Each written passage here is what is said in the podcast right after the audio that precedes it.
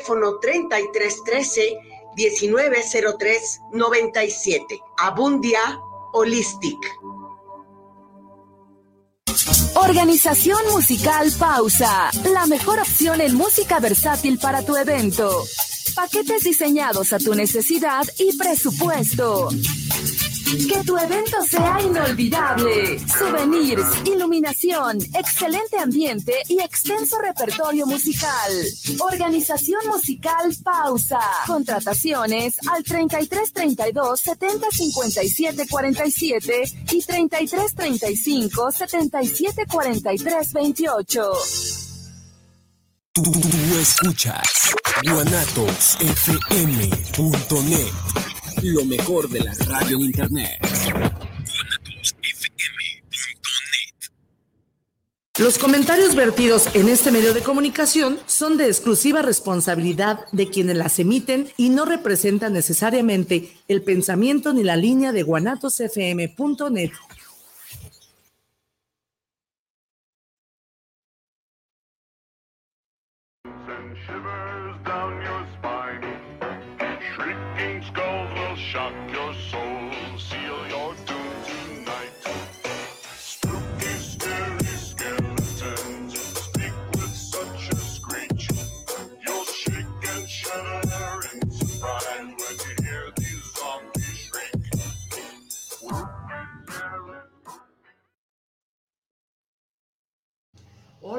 bienvenidos a su cita con el terror.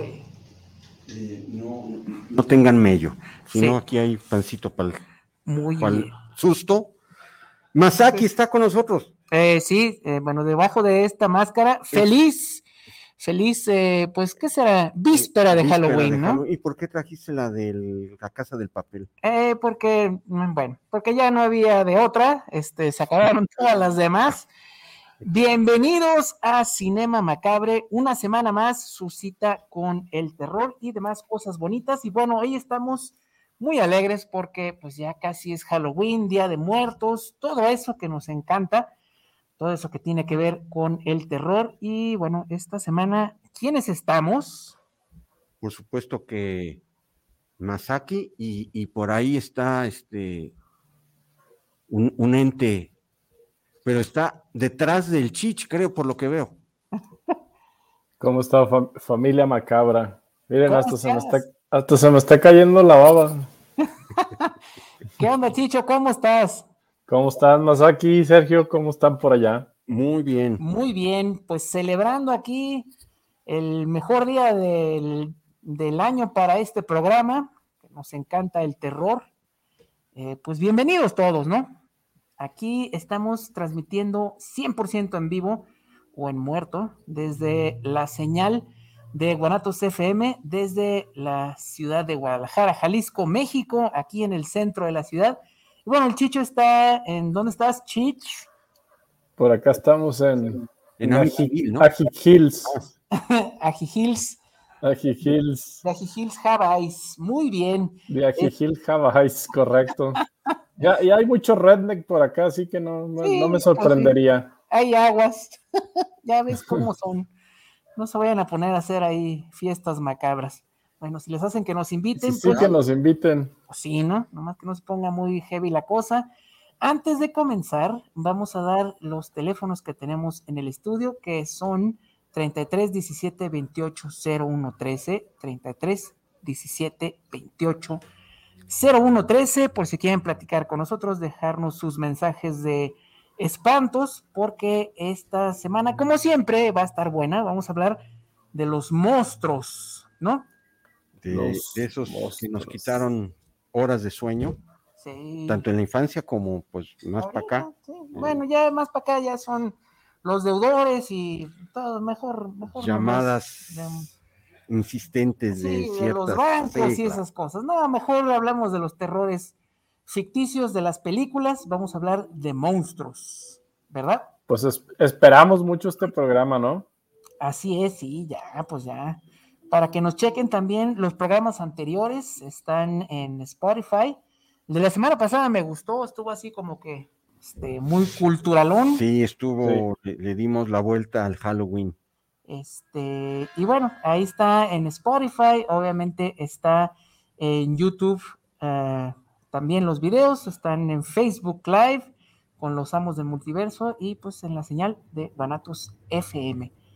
Bueno, pues vamos a comenzar, ¿no? Que hay mucho, no hay, mucho. No hay fecha que no se cumpla. Exacto. Ay, qué bonito. Ha salido ahorita. Qué bonito es lo bonito. Hasta parezco Ay, político. Chulada. Chuleta. Muy pues bien. Nuestros héroes, ¿no? Pues sí, los monstruos incomprendidos. Eh, muchas veces que los humanos son peores, como dicen por ahí. Pero pues bueno, vamos a hablar de monstruos. Pues no sé, ¿con cuál quieran comenzar? ¿Quién quiere Pues, comenzar? De, de allá para acá, ¿no? ¿O qué? Muy de allá para acá, este, pues inter- sí, híjole, difícil pregunta, ¿no? ¿Con cuál empezamos? Este, sabiendo que, pues yo creo que los, los, los monstruos icónicos no son muchos, o sea, tampoco, pero hay mucho de qué hablar de cada uno de ellos. Claro. Sin embargo, me pareció muy interesante eh, ahorita para arrancar el, el programa, ahora sí que de acá para allá, em, en este research, por aquí la búsqueda de, de- de- de tratar de rascar todavía un poquito más de los, pues ahora sí que de los primeros monstruos que, pues que son estos iconos, ¿no? De Halloween. Por ahí hay uno que me pareció muy interesante, sin embargo, eh, quiero arrancar con este porque este ya, o por lo menos a mí, ahorita me dicen ustedes si les ha tocado ver algún niño disfrazado de este monstruo o verlo en alguno, algún clásico de Halloween. A mí en lo particular no me ha tocado eh, verlo. Sin embargo, está considerado como en la lista de monstruos de Halloween como un personaje eh, importante. Y bueno, estamos hablando y vamos a arrancar esta noche post, eh, pre, no post, eh, pre-Halloween eh, tan esperada de Cinema Macabre y pues la primera de la noche. Los robots asesinos, The Killer Robots, Ándale, pues. ¿Qué, ¿Cómo ves? A mí me sorprendió, ¿eh? Pero es, pero es un personaje eh, muy interesante dentro de esta, pues quiero decir, terna de monstruos de los que vamos a estar hablando. Ujú. ¿Usted les ha tocado eh, escuchar eh, acerca de estos killer robots? Mm, pues así en específico, ¿no? Pues fíjate que era un, un personaje que data de los inicios, pues ahora sí, como hablamos en el programa pasado, ¿no? Sí. Que por ahí pues empezó a popularizar, como, como lo mencionamos, eh, pues en la llegada de los irlandeses a Estados Unidos y una vez que empezaron a sentar esas raíces, extrañaban su eh, Salham, ¿no? Y en aquella época había un personaje que data de 1920. Ojo. No es tan. muy interesante, muy interesante. El, este, ¿cómo podemos decirlo? Robot espectral, Mm. ¿sí? Proviene de una obra de, de ciencia ficción que era RUR, RUR, que se llamaba Rossum's Universal Robots, ¿ok? Era un robot que nace, ¿no? En la República Checa era, era checo este robot. Ujú. Y eran unos robots bastante, bastante aterradores. Realmente ahorita que vi la foto, porque hay unas fotos eh, de este tipo de, de seres, porque los consideraban seres espectrales, que eran unos robots biomecánicos así medio cyborgs, eh, medio humanoides, eh, que aparentemente no tenían alma eh, y que su, la, la, eh, intención o la, mm, eh, la misión que tenían estos killer robots desde 1920 era exterminar a la raza humana.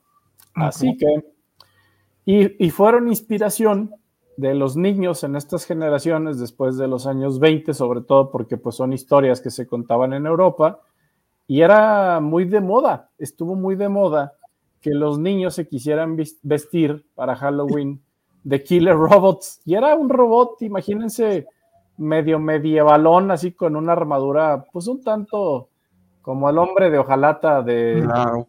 No, así de. de ¿Cómo se llama? De. de eh, El mago ah, de Oz. El mago de Oz, ¿no? Exactamente. Pero así un poquito medio medievalón. Eh, eran estos famosos robots asesinos que querían exterminar, ¿no? A los seres humanos. Entonces, eh, esta, es- esta historia, RUR, eh, Rossum's Universal Robot, inspira, ¿no? A muchas generaciones y sobre todo es el inicio, el inicio de la ciencia ficción. O sea, para mí es un dato realmente muy interesante porque no solamente va a conectar con Halloween y por eso pues quise arrancar con este porque era el, probablemente el menos común de todos los monstruos que vamos a hablar. Sin embargo, conecta, ahora sí como que desde esa época ya, ya estaban estos multiversos. Conecta con Halloween porque era una historia eh, de, de tal manera que este personaje era, era muy, muy asediado y muy codiciado de, de los niños de vestirse de este robot asesino.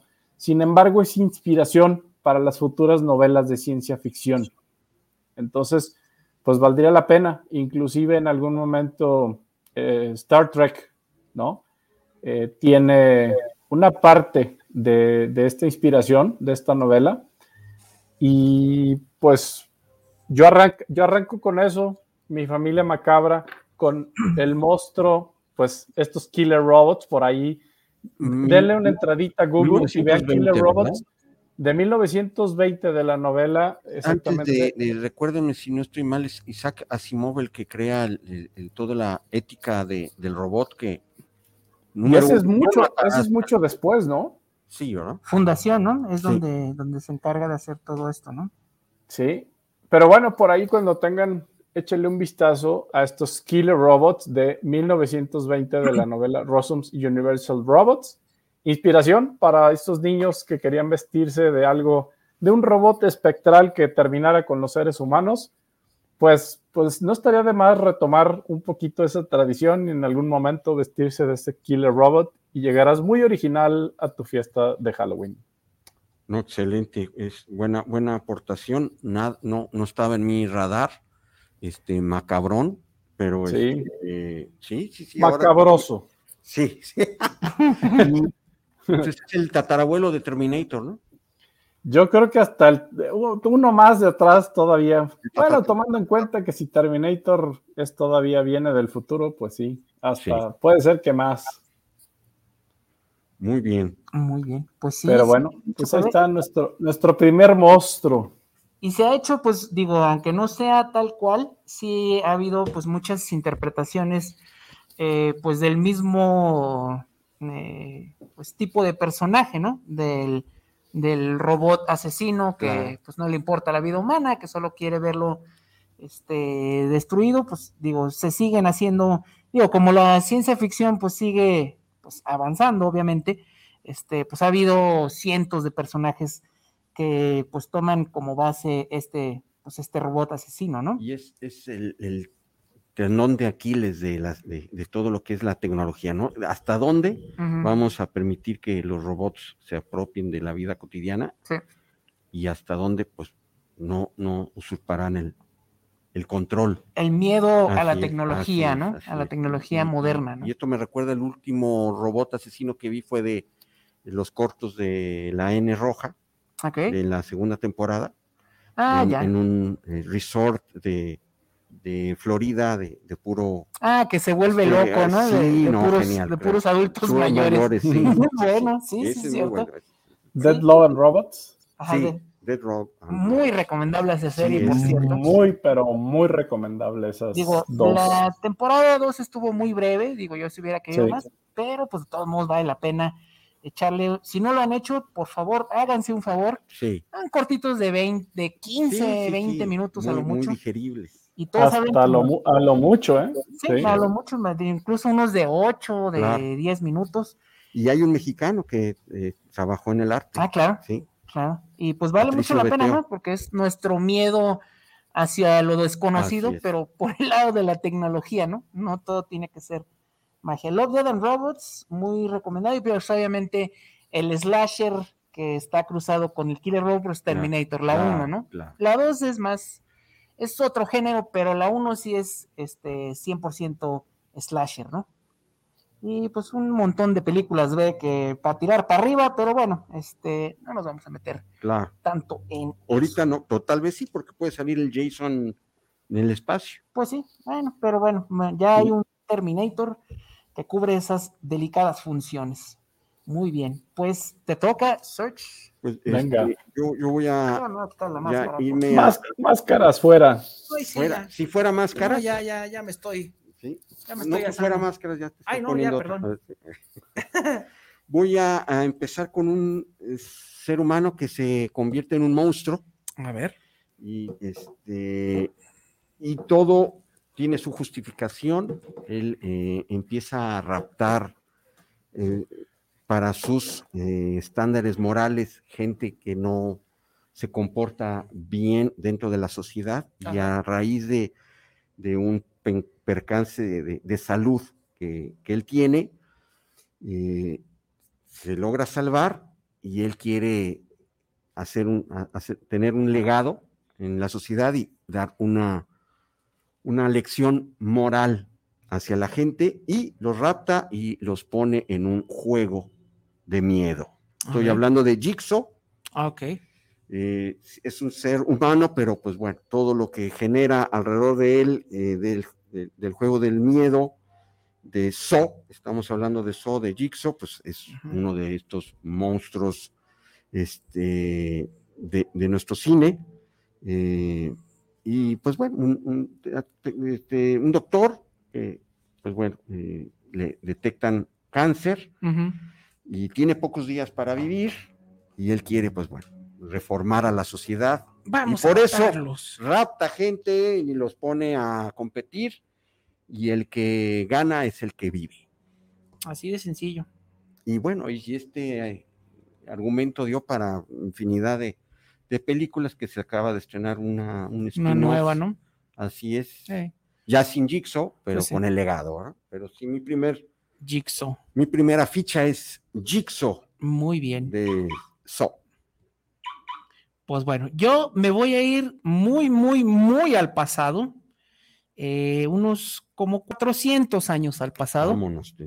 Entonces es un personaje que es eh, muy conocido en otras latitudes, eh, como por ejemplo en Inglaterra. Es un personaje que viene de una tradición del teatro, eh, específicamente teatro de marionetas, que se llama Mr. Punch. Eh, pues no hay como una traducción literal al español. Y bueno, este... mm, El señor Poncho. pues más o menos sería como, eh, es un personaje que sí tiene una forma media bizarra para empezar, está como jorobado, ¿no? Este, con una nariz muy prominente, los ojos medio saltones. Y bueno, eh, es una obra de teatro que se utilizaba para muchas cosas y obviamente tenía este, un rango de audiencia muy grande, ¿no? Era este, para niños, para adultos, para ancianos y dependiendo, pues, la temporada se utilizaba para muchas cosas, ¿no? Este, se utilizaba para hacer crítica social, para hacer crítica política, en general, pues para todo, ¿no? Era así como que la conjunción de todos los moles. Este, y la obra, pues sí, el, el personaje se llama Mr. Punch y su esposa era Judy. Y bueno, mm, con muchas, muchas variantes, la obra de teatro, pues de marionetas, obviamente, pues siempre era lo mismo, ¿no? Ya me imagino que le ponían chistes de cada temporada, si fuera ahorita, pues hablarían de política, y Claro. cosas peores, ¿no? Pero básicamente, eh, pues era como que una oda, pues a la anarquía, ¿no? Ujú. Eh, y pues la obra era que eh, su esposa Judy le pide a Mr. Punch que cuide a su bebé y pues lo que hace él es tirarlo por la ventana, ¿no? Ok. Porque pues no quiere saber nada, no quiere que lo molesten, pues dice, lo aviento por la ventana y obviamente cuando esto sucede y la esposa se da cuenta, este, pues la esposa le reclama y pues a ella también la avienta por la ventana, ¿no? Y después eh, se hace como una cadenita en que después llega el amante, y luego llega un policía, bueno, su amante llega un policía y al final llega hasta el diablo mismo, ¿no? Y todos tienen la misma suerte, todos los aventan por la ventana y se muere, ¿no? Entonces, este, ya ven cómo eran antes los cuentos de niños, ¿no? Este, pues ya Disney les echó Este, mucha agua, mucha sacarina. Le quitó lo cafeinado, ¿no? Sí. Y pues bueno, este, antes, pues los niños se echaban estas historias, digo, también eran para los adultos. Se hizo muy popular en aquellos entonces, el siglo XVI, XVII, más o menos. Este, ya es cuando se va formando. Y bueno, eh, pues a final de cuentas era una oda, pues como a la nada, ¿no? Al bufón, pero con esta como tinte, pues más macabro, ¿no? Eh, y bueno, es uno de los personajes que quizás son como que más focalizados, más locales, pero pues bueno, también tienen como parte de estas narrativas macabras, ¿no? Eh, y bueno, lo... Hay una novela, bueno, una novela gráfica escrita por Neil Gaiman, Mm. eh, el mismo de Sandman, que también tiene como nombre eh, La trágica comedia o cómic- comedi- cómica The, tragedia tragic, the Tragical Comedy, ajá, or de, Comical Tragedy of Mr. Punch. de Mr. Punch, ¿no? El Este, roman, a romance. sí, y pues también ilustrada por su colaborador, colaborador de siempre, este Dave McKean. Vale mucho la pena este, leerla porque también, digo, nos habla de otra cosa, es como que el vehículo nada más esta obra de teatro. Pero bueno, es otro personaje así de sus medios bizarros, no vamos a entrar todavía a las ligas mayores, pero es uno de sus personajes medio macabros, medio monstruosos para estas épocas de Halloween. Si quieren leerlo, digo, aquí está muy difícil que pues, la gente se disfrace de esto, es más bien como, eh, pues como ese tipo de ropa medieval, ¿no? Como este, Sí, este, con medio mallas, pantaloncitos Exacto. cortos. y pues bueno, la cosa es que es otro personaje que está, eh, pues aquí, si quieren checarlo, también pues de los desconocidones, pero vale mucho la pena y sobre todo leer esta novela de Neil Gaiman, ¿no? Este, tenemos dos saludos ya. Ah, gracias. Luego, Familia Macabra. Daniel, Saludos macabros. Daniel Avendaño, saludos a Cinema Saludos, Macabre Daniel. desde Ciudad Juárez. ¿Qué opinan del famoso del lago Ness? Ay, del lago Ness. Ahorita hablamos de él. Nessie. bueno ¿Existirá? ¿No Yo existirá? digo que sí, el buen Nessie. Y saludos. Silvia- ¿Era Daniel? eh, Daniel, Daniel Avendaño. Ahorita hablamos de Nessie. ¿Cómo no? Silvia Rodríguez, saludos a Sergio, al Chich Gracias. y a Masaki por este programa de Halloween. El payaso, eso podría ser un monstruo, ¿no? Claro. Claro que sí. Ahí Sí. viene. Eh, ahí viene. Ahí viene. Son Denos chancita. fuertes. Muy bien. Este, pues bueno, ya vamos con el. Ay, hay otro saludo. Carolina Pérez, saludos desde cine para Cinema Macabre, perdón. Pennywise, Pennywise me da mucho miedo. El payaso A mí sentadito. también. Muy bien. Ok, pues ya está. Eh, ¿quién, ¿Quién dijo yo? ¿Quién continúa? Le, le va Ahí les a- va. a Chich. Le va Ahí Chich. les va. Este, pues este ya vamos a empezar a hablar de los, pues, no quiero decir de los, de, de los monstruos todavía icónicos, pero por lo menos, por lo menos sí es un disfraz el que, del cual vemos constantemente, eh, pues yo creo que ya desde hace, desde hace tiempo. Y yo, yo diría que dentro de los top 10, hasta casi sí me voy a atrever a decir que los top 10 disfraces de niños de Halloween, vamos a tener a nuestros queridísimos aliens. Ah, sí. Claro. ¿No? Aparte, hoy en día hay, hay unos eh, disfraces eh, tan creativos, pero tan creativos. Me tocó ver un video de, creo que ya tiene unos años, pero hace poco pues lo replicaron un niño con mucha creatividad, el cual este, es un disfraz de un alien como haciendo una abducción al niño, ¿no? Entonces él mismo está disfrazado de alien y, y él es el niño personificando y atrás tiene como un alien que parece que se lo quiere llevar y pues bastante creativo este, este pequeñín disfrazándose de, de una abducción alienígena, meramente que el alien, ¿no? Entonces, pues el alien es mi segundo monstruo para, para Halloween. Eh, pues, ¿quién no va a reconocer un buen disfraz? Pero a mí, yo me quedo con el clásico disfraz de alien. O sea, el cabezón con el ojo negro, o sea, simplemente esa imagen, a, mí me gusta mucho. ¿Qué pasó más aquí? El de los ojotes. Sí, sí, sí, sí, el cabezón así de ojotes, este. Verde.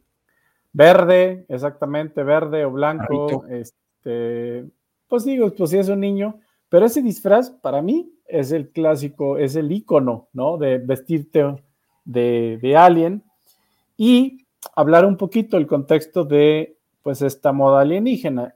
Mm, no tiene mucho. Sin embargo, eh, se considera que este arquetipo humanoide alienígena se pone muy, pero muy, muy de moda eh, a raíz del incidente de Roswell, Nuevo México, ¿ok? Que pues creo que todos conocemos muy bien lo que pasó por ahí en los años 40, llegando a los años 50, este, creo que en 1947, en Roswell, Nuevo México, que bueno, pues aparente hay también una historia donde un platillo no un UFO, un objeto volador no identificado, eh, tiene pues una pequeña falla técnica y se le ocurre aterrizar de manera forzosa. Perdón, Sergio. Se desvieló el, platillo.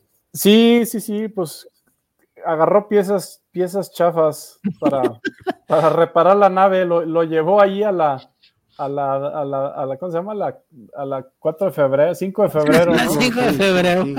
Le, vendieron partes chafas, piratas, y pues ándale que por andar comprando pirata, pues que se le, pues que se le viene abajo, vamos pensando, yo quiero creer que sí, porque yo sí creo en esas cosas, entonces, pues se le viene abajo la nave en 1947, y este es pues uno de los incidentes, yo creería, me atrevo a decir el número uno, por lo menos en un contexto eh, que de ahí nace, ¿no? Esta revelación eh, al mundo acerca de que, como diría nuestro querido Maussan, un mundo nos vigila. Entonces, a raíz de, este accidente, entre comillas, quiero decirlo, eh, hay una famosa autopsia, ¿no? De un, de un alienígena, este, este, famoso alienígena, ¿no? Así cabezón, de ojos negros, este humanoide, este, que pues pone, ¿no? En contexto ya a los niños a vestirse de, pues de este alien, así con este estereotipo, ¿no? Que nosotros conocemos. Hay un pequeño dato. Eh, mucho antes, pero estoy hablando mucho antes, 50 eh, años antes casi, H.G. Eh, Wells describe a la raza de la luna, ¿no? En su libro de The First Man in the Moon de 1901. O sea, sí estamos hablando de muchos años antes. Una figura humanoide alienígena, ¿sí? Este, que le hacen una autopsia, ¿no? Vamos, vamos exponiéndonos conspiranoicos. Entonces, pues, eh, H.G. Wells ya tenía 50 años antes una descripción muy similar a lo que sucede en Roswell, ¿no? en Nuevo México, en su obra The First Man in the Moon. La única diferencia entre estos dos aliens eran los dedos más largos, ¿no? Así que hoy en día pues conocemos, que ese por ahí nos los hizo muy famoso nuestro queridísimo ET.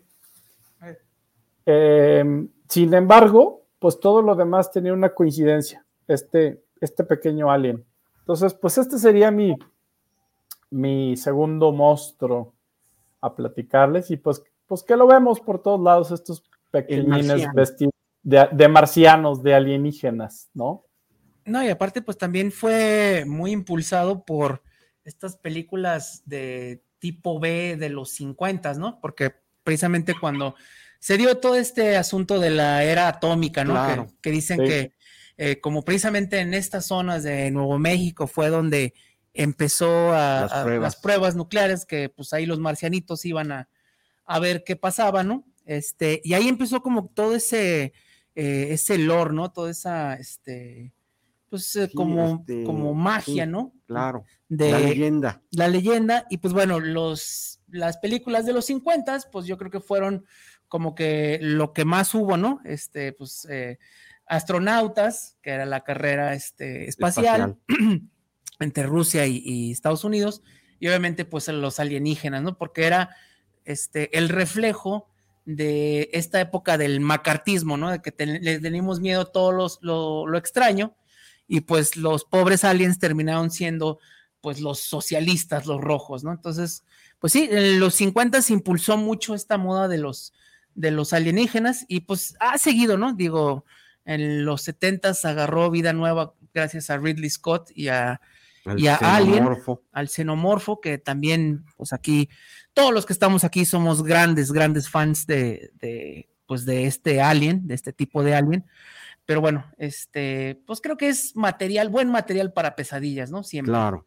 Y pues bueno, también te, pueden raptar y te pueden hacer este, experimentos. En los noventas, ¿no? Con los Sex Files, con los expedientes secretos X, pues volvió esta paranoia conspiracionista, ¿no? De que este, a qué tan metidos estaban en, en todas las, eh, pues las partes importantes del gobierno, este, si ya había ADN mezclado, todo eso, este, pues vale mucho la pena, ¿no? Cómo, cómo ya es, cómo ha ido cambiando a lo que es ahora, ¿no? Todo, todo esto de los aliens. Y hablando de aliens, hay una serie en, en La Manzanita Más TV que habla de una invasión extraterrestre. Eh, voy apenas en el capítulo 3, pero ahí hace entrever que ya hay este ADN mezclado, porque hay eh, chavitos que reaccionan a la invasión de una manera distinta. Entonces, sí, sí, chequenla, la recomiendo, Invasión Manzanita Más TV. Este, está, eh, hay que darle su tiempo porque si, si eh, se toma varias, varios capítulos para presentar los personajes, pero pinta bien, hablando de marcianos y venusinos. Y pues bueno, la serie esta de los ochentas, la de B, Ah, claro. Invasión extraterrestre. Los, este, los lagartijos, ¿no? Sí, los que este, las ratas y ratones. También que hubo un remake. Pero no pues tan afortunado. Sí, pero pues ahí está también en YouTube ah, la serie original, la, miniserie, que pues precisamente fue la aparición donde se hizo más o menos famoso este Robert Englund Ahí fue donde empezó. Y ya después de ahí se lo jalaron para que hiciera Freddy, ¿no? Claro. Entonces, pues todo tiene que ver. Y buena serie esta de B. Tenemos más saludos. Gracias. Saúl Covarrubias, dejo mi aportación. El Yeti, tremendo monstruo. sí, pues el monstruo de las nieves. Claro, yo vi en los 80 una película que me entretuvo, pero a mi papá que me llevó, yo creo que se durmió, que habla del Yeti, que una exploración en el Polo Norte y se lo traen eh, no sé si el Yeti también tiene que ver con Sasquatch. Sí, es parecido, ajá, con pie grande. De Sasquatch mm, tengo la, primera vez que me aterré frente a una televisión fue viendo Hombre Nuclear. Ah, claro que sí. Contra el Sasquatch. No, pie grande. Este, y era el, luchador este André el gigante, André el gigante, que le daba este, vida al pie grande. Ahí está, otro monstruo. Pues muy buena aportación, gracias, Saúl. Muy bien. Este, pues, ¿quién sigue? ¿Quién sigue? Pues eh, voy, voy todavía arrancando, arrancando así como en segunda, eh, trayendo también memorias de, mi infancia. La verdad es que era muy joven cuando vi La Mosca y todo el proceso de transformación de un ser humano a lo que acaba la película sin dar spoilers. Me gusta mucho eh, el monstruo de la mosca, como eh, dentro de la, misma película hasta su este, forma de alimentarse cambia, este, el, material este, de, para el, de maquillaje también es extraordinario. Este, a mí me gusta mucho el monstruo de la mosca, la, moderna, porque bueno, el de los 50 sí está para llorar, pero el monstruo de la mosca de nuestro querido Jeff Goldblum, mm. para mí es un monstruo que debe de estar por lo menos en mi lista. Ok. Muy y el, más que el monstruo final, sino el proceso, ¿no? Sí, el cuasi mosca humano, este, es una delicia verlo comer. Sí, sí, entonces yo quiero poner ahí en el, en el, mapa, en el radar, a nuestra querida mosca de 1986. Va que va. Bueno, pues sigo yo, vamos a seguir. Ya este ya no lo pidieron y este ya es de los conocidísimos, los payasos. Claro. Digo, y son tan Los conocidos. luchadores, ¿no? Los payasos. No, pues luchadores. en todos ya. Este, ya hay hasta un- una fobia que es hacia los payasos que se llama coulrofobia, que es miedo a los payasos. Y bueno, este no es nuevo, ¿no? A mí también desde chiquillo no? Me decían, vamos al circo. Ay, sí, pero pues los payasos, ¿no? Eh, Siempre dan cosilla. Este, pero bueno, ya tienen una larga, larga tradición. Yo creo que como desde el siglo XIX. Digo, la intención del payaso se supone que es alegrar a los niños, pero pues, ay, mm, rara vez lo hacen. Digo, perdonando al gremio de los payasos, una disculpa si me escuchan, pero es que luego sí dan miedo, ¿no? Sí, sí, sí, sí. Este, y bueno, eh, empezó el miedo en- en- por una historia precisamente de Edgar Allan Poe de 1849 que se llamaba Hop Frog, en donde hablaba precisamente de pues un eh, ay, ¿cómo se llaman estos? eh, ay, em, de estos payasos que estaban en la corte. Este, ar- arlequines, no, este. Ay, bufones. de un bufón de corte, este, que busca venganza. Este, pues es de las primeras historias donde se tuerce, ¿no? Este de que la imagen era buena, pero pues obviamente está lejos de ser la última. Y en 1892 hay una ópera que se llama Pagliacci, que bueno, significa payaso en italiano, Es un dramón, ¿eh? ¿sí? De León Caballo. que precisamente habla de un payaso asesino, ¿no? Y cómo era el único que no podía sonreír, ¿no? Cómo le causaba risa a todo mundo, menos Ay, a él mismo. Y pues ha habido una evolución gigantesca. Yo creo que los payasos son los que, eh, bueno, el gremio ha sufrido más eh, los, em, los embates de las películas de terror porque pues cada década tiene su payaso asesino, ¿no? Este, digo, el cine mudo tuvo al hombre que ríe, ¿no? Que inspiró al Joker, que bueno, el Joker pues sigue apareciendo cada mes en las historietas, de vez en cuando aparece en los cómics, bueno, de vez en siempre. Este, y bueno, pues está ahí Hasta tres Jokers.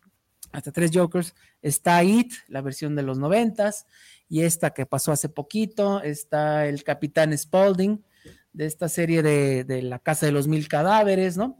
Y bueno, eh, retomó este como fobia a los payasos, a los payasos, perdón, en, A los pollosos. pollosos en, en los setentas, porque hay que recordar que hubo un asesino Un serial caso verídico. que se disfrazaba de payaso.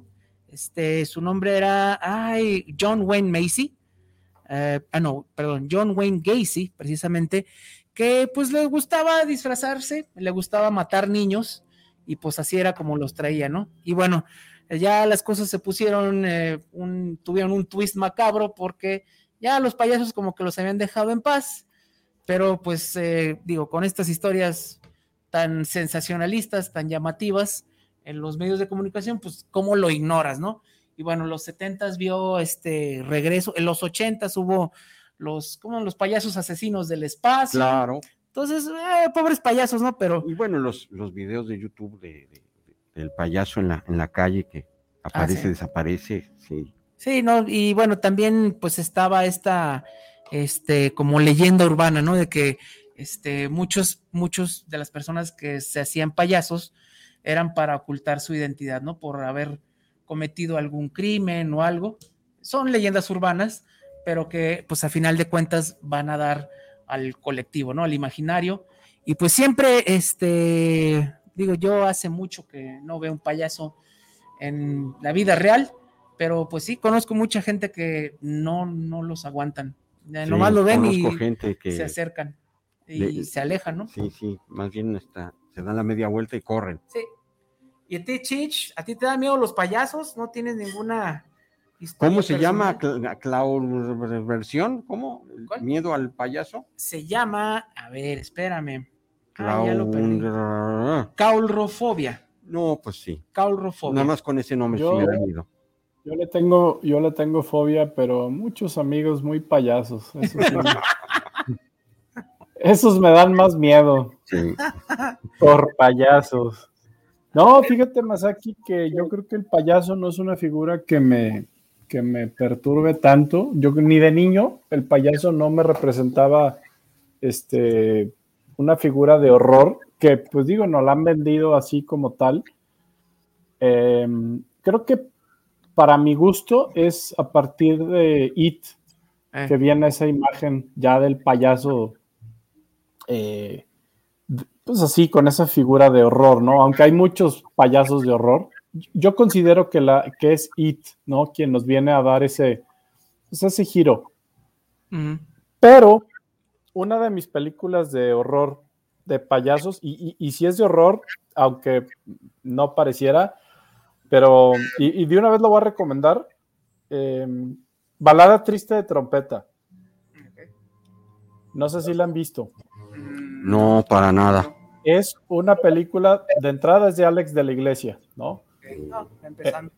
Empezando por ahí, y es una película de horror precisamente que tiene como personaje a un payaso que inicia siendo pues una persona normal. No voy a spoilear mucho, pero en un momento de la película es una imagen bastante aterradora de, de este personaje, eh, eh, un payaso, ¿no? Está, eh, pues Alex de la Iglesia tiene mucha imaginación, por ahí es nuestro memo del toro español, ¿no? Y bueno, pues esta película eh, como tal, el puro título, pues como que no, pues no te dice nada de payasos, ni siquiera dices, pues es una película de horror, y es una película, pues, medio, medio gore, eh, horror, eh, por ahí del, del año 2010. Eh, y esto, pues, es un payaso por ahí eh, en esa época de Franco, ¿no? Y unos eh, militares interrumpen, irrumpen un, irrumpen un, un circo y pues por ahí uno de los payasos, que era el clásico payaso que le decían bullying, este, pues se logra escapar, ¿no? Y se niega, ¿no? A, a- a toda esta situación y pues por ahí eh, pues libra una batalla, ¿no? En esta época franquista, que ya de por sí era una época de terror, ¿no? Entonces, pues todavía súmale eh, esta historia y bueno, pues este payaso a punta de machetazos es atrapado, lo meten a la cárcel y pues ya más grandecito y más peludito, jura venganza y empieza el, el Killing Frenzy, caray. Es muy buena película. Puedo decir que el tipo está más dañado que It. Vámonos. Ándale. No, no, no, definitivamente. Aparte, pues hay una, hay una situación que al no, eh, al no entrar en un contexto ficticio como es It, pues tienes una persona trastornada mentalmente, ¿no?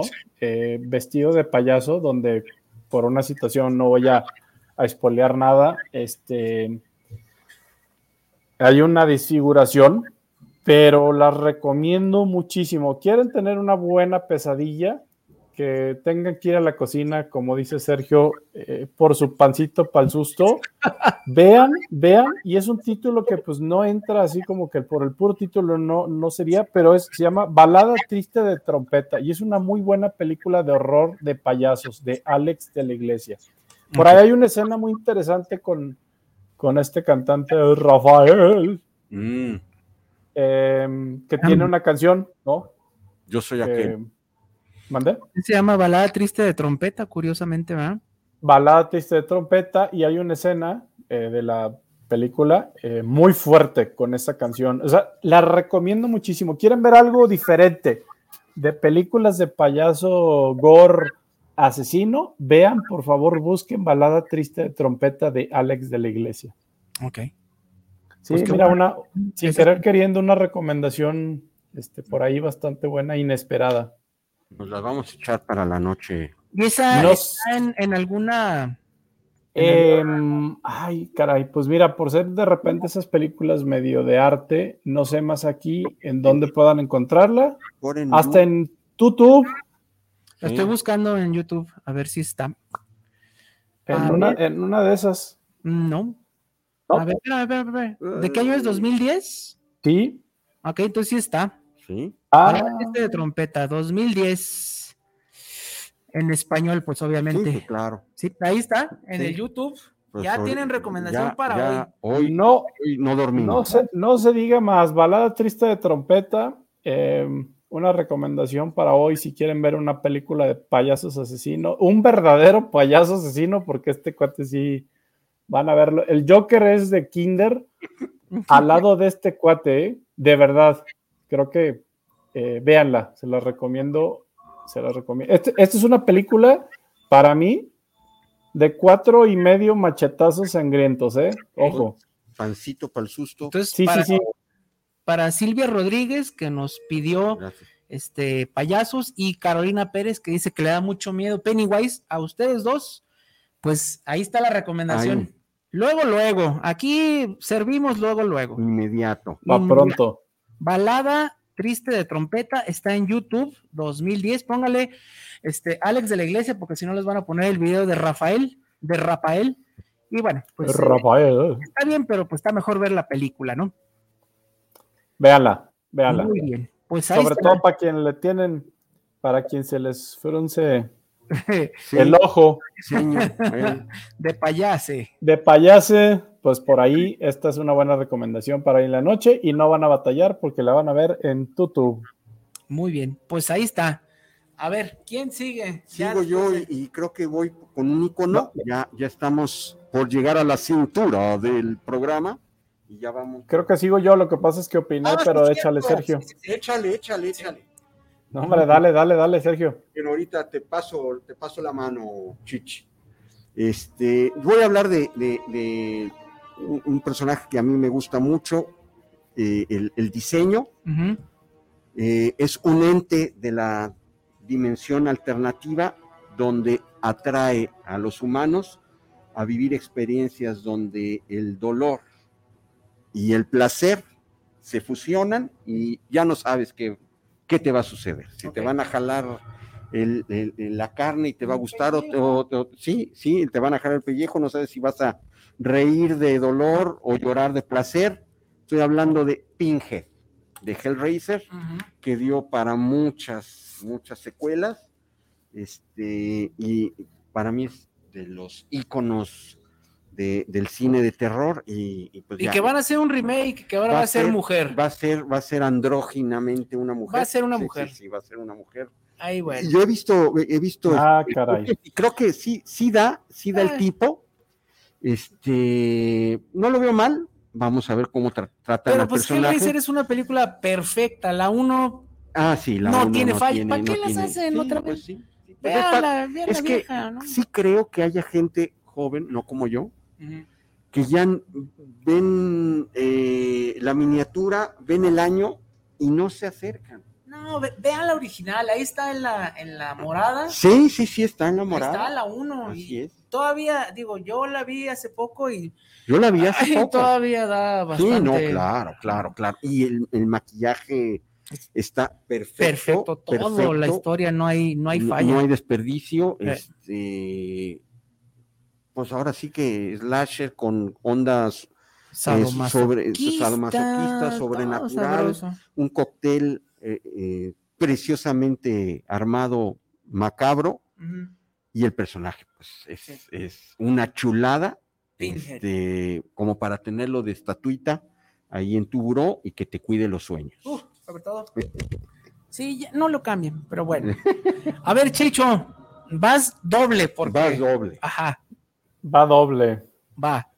Pues yo creo que aprovechando el doble, este 2 por 1 ¿por qué no vamos dándole a nuestro auditorio que solicitó hablar de, de Nessie? No lo tenía en la lista, sin embargo, sí me ha tocado ver, eh, por lo menos o en películas, niños en Halloween vestidos de Nessie. ¿no? ¿Un poco?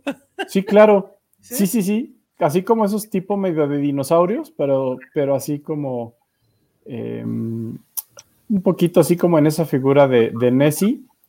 Y, y resulta pues interesante, es un, un disfraz en Halloween bastante original. Y bueno, pues creo que todos conocemos a nuestro querido monstruo del lago Ness, mejor conocido como Nessie. Y pues vamos, digo, no, no rascando demasiado porque es un tema interesante, polémico, eh, existe, no existe, pues hay de todo, pero pues por ahí las primeras historias de Ness, de Nessie, tienen un, pues un, un, una historia de hace 1500 años, ¿no? Entonces, pues yo creo que no sabemos si esté tan viejito nuestro querido Nessie, y por ahí em, exista realmente, pero es hasta los años 30, hasta por ahí, a principios de los años 30, donde viene este primer y famoso avistamiento, ¿no? De Nessie en este lago. Y esta icónica fotografía que todos hemos visto, podemos reconocer en blanco y negro, ¿no? De esa cabeza eh, tipo dinosaurio, ¿no? Emergiendo del agua con un aparente cuerpo abajo eh, flotando dentro del lago y de ahí nace y da para, para que se arranque toda la gente con su imaginación y con ese morbo que como seres humanos nos gusta creer en los monstruos y pues que a la fecha pues sigue siendo un monstruo muy querido eh, para todos eh, los fans de las conspiraciones, pues, pues sí, efectivamente Nessie, eh, este monstruo que, pues, que nace a raíz de, hace 1500 años, que se describe como esta figura, pues tipo em, dinosaurio con aletas, perdón. Reptiliano. Reptiliano, sin embargo, que las últimas, em, dentro de las últimas eh, vamos a decir, investigaciones, ¿sí? Dicen, bueno, dicen, fueron unos investigadores bastante reconocidos, no estamos hablando ahí de, cañitas. Ven, siempre, siempre tiene que salir cañitas. vamos, vamos, vamos a indicarlo palabra clave. hay que poner la palabra clave. Un, vaso con, con este. Codename Cañitas. Codename. Pues bueno, siempre Cañitas nos acompaña en todos los programas.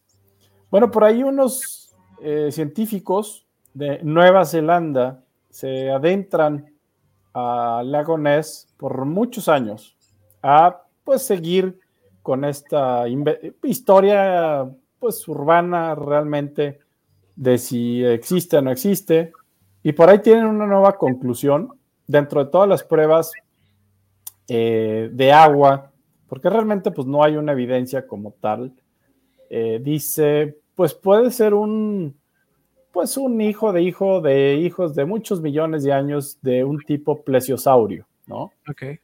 Sin embargo, esta última teoría arroja algo muy interesante. En algunas partes del agua se encontraron eh, dentro de las pruebas de ADN, encontraron em, restos, o sea, en, estas pruebas salieron en los resultados que había desde perros, em, había eh, venados, había conejos, había pájaros, pero algo muy interesante, había varios eh, resultados de restos humanos de ADN humano en el lago, que fueron devorados por algún animal y que de alguna manera, pues ese ADN quedó esparcido dentro de algunas áreas del lago y cuadra con algunos reportes que tiene eh, pues esta zona que ayuda y alimenta, le echa más carbón a la leña para la historia de Ness eh, y él considera, bueno, dentro de estas nuevas investigaciones, que pudiera llegar a ser un tipo de anguila gigante, una anguila muy de un tamaño muy, muy considerable, que de tal manera pues tenga esa capacidad de sobrevivir en el lago, de esconderse y de por ahí seguir rondando y aterrorizando a la gente del lago Ness. Esa es una de las últimas teorías. Así que para nuestra amiga, no recuerdo su nombre, pero por ahí más aquí apuntado. para mencionarla. Dan, es Daniel Avendaño. amigo, a Daniela Bendaño, por ahí tenemos a Nessie y estas las últimas noticias. Aquí, hasta aquí mi reporte, Joaquín del Lago Ness. pues digo, Y- también mencionaban, ¿no? mencionaban que este había como que una serie de, de como de cuevas subterráneas que conectaban al lago con otras partes, o sea, pues no lo encontramos, o sea, que se movía, que no nada más estaba ahí, ¿no? Era lo que yo recuerdo que decían, ¿no? Que era, digo, que podía entrar y Pues- que podía salir, ¿no? Y que Sí. este, no estaba nada más confinado al lago, porque pues bueno, si estuviera en el lago ya lo hubieran encontrado, ¿no? Claro, no creo que sea tan profundo. Vénganse a Chapala y van a ver que hay una serie de monstruos todavía Sí. más. no le busquen tan lejos. Los que vienen del norte, ¿verdad? Sí. Así es. Los de las pachangas acá. Los de las pachangas, esos sí son monstruos. Las, las popochas. Muy Y bien. los, y los cacadrilos gigantes. Ay, ay, ay. Bueno, pues en, en el 2 por 1 A ver. ya son las 7, qué rápido se nos está yendo este especial macabro de Halloween que tanto habíamos esperado. Y pues como sugerencia, Masaji Ser- Sergio, Masaji, Masaji y Sergio, Sí. este, vamos metiéndonos con los meros meros, ¿qué les parece? Vamos sacando la lista de los íconos, porque va a haber mucho de qué hablar de ellos, entonces Sí. que nos alcance el tiempo para sacar a los haces bajo la manga de, de este, de esta terna de monstruos halloweenescos en nuestro especial del día de hoy, pre-Halloween.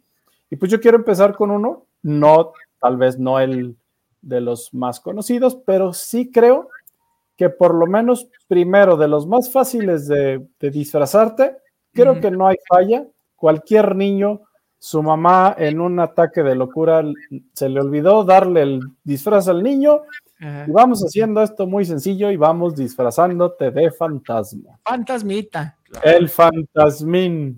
Una sábana, dos agujeros y vámonos. Y se acabó el asunto. La sábana vieja del abuelito que se murió y que la dejó y la recortó para que todavía esté más macabro, con tallones de llanta y todo. Entonces, pues esa sabanita blanca, un disfraz muy sencillo de, de Halloween y pues en el contexto histórico, no dejemos de, de- de- de pensar que pues un fantasma es pues es un alma o es puede llegar a ser un demonio, puede llegar a ser eh, pues estos en inglés, ¿no? El se me fue ahorita la palabra, Poltergeist. eh, un poltergeist, exactamente. Formas todas, desde una bruma, desde una silueta, desde una forma humana, desde, creo que eh, todo lo que se nos eh, venga a la cabeza como espectros, goal era la palabra también, los goals, ¿no? Es un fantasma, ¿no? Entonces, digo, de una manera un poquito más personificada, pues es este eh, personaje que parece una sábana, pues tapado, como dice el Sergio, con dos hoyos, lo recortas y pues ahí tenemos a nuestro fantasma. No estaba tan lejos de mm, imágenes, de grabados, de libros que datan de cientos años atrás. Y esta figura, de- dentro de las primeras figuras cercanas a este famoso fantasma que parece, pues, que tiene una sábana encima, eh, con esta figura un poquito humana, existió, existió en una obra que se llamaba Kirby's Wonderful and Scientific Museum, ¿sí? Y este eh, fantasma era Hammersmith, ¿no? En una revista que se publicó en 1804 que se llamaba The Ghost, ¿no? Precisamente. Y es esta figura de un, pues una figura humana, un, un hombre, eh, con lo que aparenta ser una sábana. Sin embargo, por la figura, por el dibujo, eh, pues, de hace más de ya, pues 1804, estamos hablando de, de 200, pues 30 años. por ahí. Ajá. Eh, ya, ya, ya, ya flota, ¿no? Se ve aparente que está flotando, es una figura como espectral, eh, haciendo la clásica eh, le- levantando las manos como de "Buh", que es yo creo que el icono, ¿no? Del fantasma, así el niño levantando sus manos como un fantasma. Esta es la primera figura que ya representa ese, ese fantasma eh, como en una sábana. Desde 1804 ya teníamos esta, esta figura, ¿no? Data de, de esta fecha eh, estos primeros fantasmas así humanos con su sábana. Ahora, podremos hablar un programa entero de fantasmas, ¿están de Claro. acuerdo? Que no va a ser el caso, solamente quise dar el contexto a este fantasma como una sábana, que es, ya creo que ya entramos a los clásicos Claro. de Halloween. Y esa es la historia, ¿no? De nuestro, de nuestro primer fantasma con una sábana, por ahí rondando las calles eh, como un espectro, ¿no? Este es de 1804, la primera escena de un fantasmita halloweenesco. No sé 200. si por ahí tengan algún dato ustedes fantasmagórico. Pues yo me quedo con dos fantasmas. Patrick Swayze Ah, y Pegajoso. Esos son mis dos fantasmas preferidos. y los dos trajeron sábanas. Sí. Bueno, al menos para a. Sí. Esos, con uno se le pegaron y a otro no. Sí. Y pues bueno, también, pues sí, es yo creo que como que el comodino de los disfraces, no hay nada, Sí, ahí- claro, ahí, ay, te ay, va. Bueno, que ahorita ya los niños quieren cosas modernas, ¿no? Como el juego del calamar Claro. y eso, y si no hacen berrinche, pero pues si está corto el presupuesto, le puedes hacer una variación, le, haces- le haces muchos hoyos y ya está ahí Sí, claro. este Charlie Brown, ¿no? También. como el especial de Halloween, que lo hizo todo mal, pero es parte de su encanto, ¿no? Sí, no, es, eh, a mí me gusta mucho la iconografía, ¿no? Porque creo que es el icono que todo el mundo ubica con Halloween, el Claro, el fantasmito y- la calavera, ahí está el Muelas, que también, Sí, ahí está, que no. El muelas. Es un ícono de. que, que no se raja, que no se raja. sí, este, pero sí, o sea, este, los, ¿cómo se llaman? Los, los iconos de, hasta hay emojis, ¿no? De Sí, fantasmita, sí, sí, sí. entonces sí, Sí, este, y bueno, no Pues sabía la- eh, el logo de Snapchat es un fantasma, un creo, fantasma. ¿no? No Claro, sabía que fuera tan sí. antiguo, ¿eh? Yo pensé que era más acá del Sí. siglo XX, pero no, mira, No. curiosamente. Bueno, No, por- ya, imagínate la primera, o sea, la primera imagen de este fantasma humano así en una en una sábana, pues exactamente 217 años. Ahí está. No, pues ya. Sí, ya sí, tiene. Si no saben cómo, pues váyanse con un clásico, nomás Claro. compran una sábana, le hacen un par de agujeritos y ahí está, no falla. Los clásicos no fallan. Muy Es bien. correcto. Pues, Pues- ahí está mi primera aportación ya, Ya. en los clásicos Icónica. de Halloween. Muy bien, pues antes de continuar, eh, voy a mandar dos saludos. Saúl Sánchez, saludos para Saúl. Cinema Macabre. Soul. Los escucho en la zona de Medrano. Oye, su, no- su nombre es como, como alma en inglés casi. Oh. Ay. Soul. Saludos, Saúl. Este, Buen Halloween. en, la, Macabro. en la zona de Medrano también está el Kraken, un monstruo de Ande. mitología Claro, también. claro. Y también cuando ceno, libero el Kraken. Sí, sí, pero bueno, impresionante. ese, ese ya es otro. Si me dicen que, si me dicen por ahí que, me, que se me va a aparecer el Kraken en Medrano, Sí. me va a dar bastante miedo. Y Octavio Lizardi, Macabros, los Claro. escucho en Tlaquepaque. Los poderosísimos y asquerosos gremlins junto con el chupacabras. Ay, los gremlins. El chupacabres. Chupacabras. Saludos a Tlaquepulque. que, que junto con La Llorona es el monstruo reconocido mundialmente mexicano, ¿no? Sí, modernos. El Sí, moderno, chupacabras sí. es muy moderno. Este, ¿Alguno de ustedes lo, lo vio el chupacabras en su vida? eh, no, No. Vi muchos reportajes en eh, ocurrió así, en Sí, escurrió sí, así, claro, pero claro. Escurrió así. escurrió así, pero de más eh, puras paparruchas, como decía el señor. Burns. Muy bien. Paparruchas. Pues bueno, ahí están otros dos, el Kraken, los Gremlins y el Chupacabras, otros tres monstruos. Pues bueno, yo voy a continuar con otro que sí ya es de los clasiquísimos, Venga. de los monstruos de el pantano, ¿no? Claro. Sí, cómo no. Sí, como no van a dar miedo, pues imagínate, te metes a nadar un pantano, Claro. no ves nada, y luego está una rama y te jala una pata, pues dices, no, pues aquí hay monstruo, ¿no? Sí, es no, claro. como que muy natural que nos Sí, dé no miedo, puede ¿no? ser un cocodrilo ni nada que esté habite ahí. Un Puede ser- popodrilo. sí, va a ser un, un something. Sí, va a ser un monstruo del pantano. Este, que bueno, también eh, estos tipos de monstruos se dan mucho, eh, pues, en la, la zona esta pantanosa de Estados Unidos, ¿no? Del sur.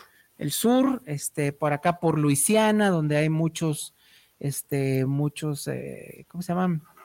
Los Ah. green, ¿qué? Este, ¿Cómo se dice? Eh, Rednecks. Ah, también, también. también, También. Siempre tenemos que irnos a esa área, ¿eh? Sí, ahí con cañitas, pero bueno, cañitas, ¿no? son-. Nueva Orleans, toda esa parte Luisiana. del del sureste de, de Estados Mississippi. Mississippi, sí. que bueno, también tiene mucho que ver, eh, aquí sí se mezcla mucho la ficción con la realidad, porque bueno, estaban estas leyendas, ¿no? De que pues la gente que desaparecía, que mataban o que la, la, la, la iban a aventar ahí y pues como no se ve, No, pues ahí se lo van a devorar todo lo que hay ahí. entonces este, se daba mucho eso y eh, como esta mezcla, ¿no? De que qué hubiera pasado si los cuerpos que estaban ahí retomaban vida y se mezclaban con este con lo que había ahí, ¿no? Con la magia, porque también Claro. hay que recordar que Nueva Orleans pues es El- el zona de vudú. ¿no? Entonces, este cómo revivían de manera pues infame, ¿no? A los cuerpos que estaban ahí o las almas que quedaban atrapadas se mezclaban con pues con monstruos que estaban del pantano, ¿no? Recuerdo en El Señor de los Anillos hay un pantano de un que cruza Frodo y está lleno de ánimas también, ¿no? Sí, es como Sí. que un tema recurrente esto de los pantanos, este, porque sí son lugares de mucha belleza, pero pues también son lugares pues de tener cuidado, ¿no? Porque pues como lo mismo, no ves que vaya a pasar y pues eh, mucha Son gente, Aguas traicioneras. mucha gente pues se ha muerto no por monstruos, sino por los animales Claro. que viven ahí. Entonces, este, y tenemos muchos ejemplos, ¿no? Yo creo que el más importante en el cine es el monstruo de la Laguna Negra, ¿no? Que ya después, este, pues acá Guillermito del Toro le daría un tono más romántico, pero pues en los 50 sí era un monstruo hecho en derecho que estaba protegiendo su lugar, ¿no? De, de los hombres malvados, ¿no? Este, y obviamente, pues en los cómics no puede faltar Swamp Thing, que tuvo dos películas, y en Marvel, Serie. eh, ah, sí, la serie, que La está, serie. que está ahí en la, en la, en la, Y, es- y está buena, ¿eh? está La buena, H, ¿eh? Sí, sí, sí. Sorprendió a muchos que se cancelara en el primer capítulo. Pues es que es de primera temporada, sí, pues, en la primera temporada. está- pero- salía muy cara, sí. ese fue el principal problema, pero si quieren verla, ahí está en la, En la H, en la morada. H morada, este, y bueno, obviamente, pues también Manting, que fue una copia, o bueno, ya no se sabe quién fue, quién copió a quién, pero Marvel también hizo su monstruo. Y bueno, siempre va evolucionando esto del- de los monstruos este, marinos, acuáticos.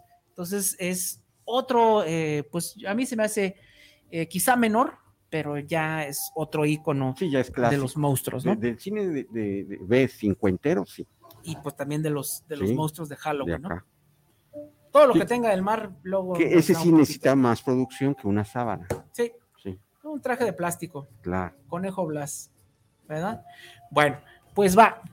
Sergio. sí, Pues bueno, voy a hablar de un clásico, sí y no, porque sí voy a hablar de un, de, de- de un monstruo de terror del cine mexicano, que es la tropicalización de un gran icono del terror, que, y con esto quiero eh, abrir la puerta por si uno de ustedes se quiere lanzar a platicar del origen de, de este tipo de monstruos, pero yo voy a hablar de Carol Labud. Carol Labud, un vampiro nacido en Baconia, eh, un seductor de las mujeres que en las noches buscaba sangre, no importa si sea hombre o mujer. Hablo del ícono mexicano del vampiro de Germán Robles, que no se llamaba Drácula, sino tenía un nombre que es Carol, La- Carol Labud, que eh, pues tiene varias películas. El vampiro, un- la primera de, de- de su muerte, muere en, en su ataúd y en su segunda parte es atravesado por una jabalina. Este, este, un ícono del cine mexicano de terror, eh, ah, de la mano de, de, eh, de- de, pues, el Robles. de Germán Robles, que es el, el, el- hasta reconocido eh, por Hollywood como, como un vampiro a la altura de, de, este, De Bela. de Bela Lugosi. No quiero hablar directamente del, del gran vampiro, que espero que ustedes lo traigan a, a relucir, sino de nuestro vampiro mexicano. Carol Labud, este, que luego cambian a- al conde Duval para darle un poquito más de continuidad, pero es prácticamente el mismo personaje, eh, con una voz profunda, potente, hipnotizador, este, con mucho, mucho romanticismo y glamour. Y espero que esto deje el- la pelota botando Ok. Para que den paso al gran, para mí, el gran ícono de los monstruos de terror y eh, de, de Halloween. Pero vean película de, de, de Carol Abud, del vampiro, este, de, de mi tío, Germán Robles. Ok. Y esa creo que están en YouTube. Sí, sí, ya. Están en YouTube. ya, ya, ya. de están. agrapitas, entonces Sí. Échenselas, están buenas, digo, aunque hay este murciélagos de plástico con hilos, con hilito y, Pero y- bueno, y, este, vamos a darle se chancita, justifica ¿no? porque Vamos a darle chance. eh, eh, nada más con, con las estampas de, de- de la cinematografía de, de ver la mirada penetrante de Germán Robles esa voz eh, profunda y, y, este, te dan Sensual. sensual, te Sensual. dan ganas de, de que te chupe el vampiro. Sexual. Sí. Muy bien. Carol Labud, nuestro vampiro mexicano. Y no sé Carol si Boitila. Ah, también no, ¿verdad? Nuestro vampiro Eh, eh, fronterizo. sí, sí. Y no sé si alguien quiere También traer, era fronterizo. claro, también. E- Ese es otro gran icono este, De Polo de Polo. Este vampiro fronterizo. no quiero decir toda la. No, la- no, No, no, no, podemos, pero sí. No, no, no, y, a- y aparte, digo, dentro del cine mexicano, retomando antes de entrar, porque cada que veo la hora veo como reloj de arena, ¿no? Cómo se nos está yendo este está programa y todavía nos faltan los meros meros, pero pues, ¿cuántas películas hasta de risa, comedia, este, acción, pseudo terror, pues no estuvieron involucrados estos vampiros mexicanos? Y cuántas películas, bueno, desde Chabelo y Pepito, Claro. Detectives, El santo. El Santo, Blue Demon, etcétera, etcétera, involucraron a todos estos personajes de los que vamos a hablar ahorita en esta última recta de nuestra noche macabra. Pero pues estos vampiros formaron parte, vampiros y vampiras, ¿no? Formaron parte de, del cine mexicano de la época de oro, todavía muchas a blanco y negro. Eh, yo por ahí recuerdo una, eh, creo que sí era del Santo, era Santo Blue Demon, quiero recordar, y creo que se llamaba La Noche del Halcón o algo así, que creo que salía la tigresa, tenía una hacienda y... Ay, me parecía muy buena película, no sé por qué, pero me gustaba mucho. Y salían vampiros bastante bien realizados. Y pues obviamente aquí nuestros superhéroes enmascarados luchaban contra estos vampiros a punta de cachetadas y ¿Cómo? los derrotaban como debe de ser, con golpes en el pecho, los derrotaban con unas buenas hurracarranas y pues estos vampiros se veían exterminados por nuestros superhéroes enmascarados. No recuerdo si era Blue Demon o era, o era este, el Santo, pero o los dos, ya no me acuerdo si estaban los dos, pero lo que sí me acuerdo creo que salía la tigresa, por ahí alguna hacienda y bueno, pues está haciendo referencia a lo que nos platicó Sergio de nuestro vampiro mexicano, pues cuántos vampiros no encontramos en eh, la época de oro, ¿no? Del, del cine mexicano. Pues bueno, todavía no hablamos del Vero Mero. Este, ¿cuál es mi monstruo que sigue? Vámonos yendo todavía de abajo para arriba, porque ya creo que todos sabemos cuáles van a ser nuestros cuatro o cinco monstruos favoritos, o por lo menos íconos de Halloween. Y ya en esta última media hora, que nos alcance el tiempo, ¿no? Masaki y Sergio. Sí, sí, sí. Me cómo voy no. rápido, me voy rápido. Otro disfraz fácil que también a la mamá ya, ya le puso la sábana al otro chamaco y el otro también no tiene, no tiene disfraz, pues bien fácil. Vamos por el papel de baño, cabrón. Ay, vámonos por el papel de baño y vamos a vestir a nuestro chamaco mocoso de momia. Ahí está. Ya está, pues nuestras queridas momias. Que Origen. son mexicanas, ¿eh? Sí, no, y un película. Ay, ahorita, ahorita bien, y, y que se me hacen de las más, de Las más de este, perturbadoras, ¿eh? Sí. No, pero bueno, ahorita eh, con lo del COVID, el- lo del papel de baño está Sí, medio no, difícil, sí, ¿no? sí, probable. Es Sí, es un lujo. Es como vestirlo de aguacate. Sí. Es, es como vestirle en hoja de oro al, al chamaco. Pero bueno, ahorita el tema este, está un poquito crítico. Pero bueno, origen de las momias. Muy rápido. ¿Ustedes saben cuál es la momia eh, descubierta más antigua hasta la fecha? Mm, no. Sergio. No, Eh, pues egipcia, este, ¿no? No, egipcia. Sí, sí. La Oh. mujer embarazada. Eh, es la momia, es la momia que data eh, conforme a las pruebas de carbono. Claro. Una mujer que aparentemente murió, no lo pueden de- determinar la, la edad con mucha precisión porque sigue estando embalsamada.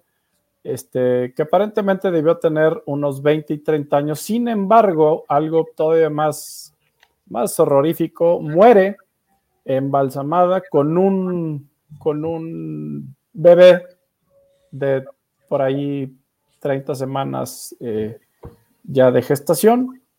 Eh, aparentemente esta señora provenía de una élite tebana por ahí egipcia de alta posición y según los investigadores es la momia más antigua eh, descubierta, ¿no? Esta famosa momia egipcia embarazada eh, venía en un sarcófago, así como pues conocemos a casi todas nuestras, nuestras momias y pues em, se dan cuenta, ¿no? Eh, en- dentro de la investigación, pues ese descubrimiento de lograr ver el, el feto, ¿no? Bueno, el, el bebé todavía dentro de. Sí. Y en el. En las leyendas urbanas egipcias la, dama, la, la llaman la dama misteros- misteriosa, a esta primera momia egipcia. Y cuando hicieron el infrarrojo, ¿no? Ha sido todavía, sigue siendo, ¿no? Eh, un objeto de investigación, esta, esta mujer embarazada. Y pues para no entrar mucho más en contexto de las momias, pues por ahí esa es nuestra primera momia o la momia descubierta más antigua. Y no sé por qué, digo ahí, si ustedes eh, quieran eh, agregar algún contexto cultural, ¿en qué momento se anexan las momias así como ese papel de baño envuelto? Ya.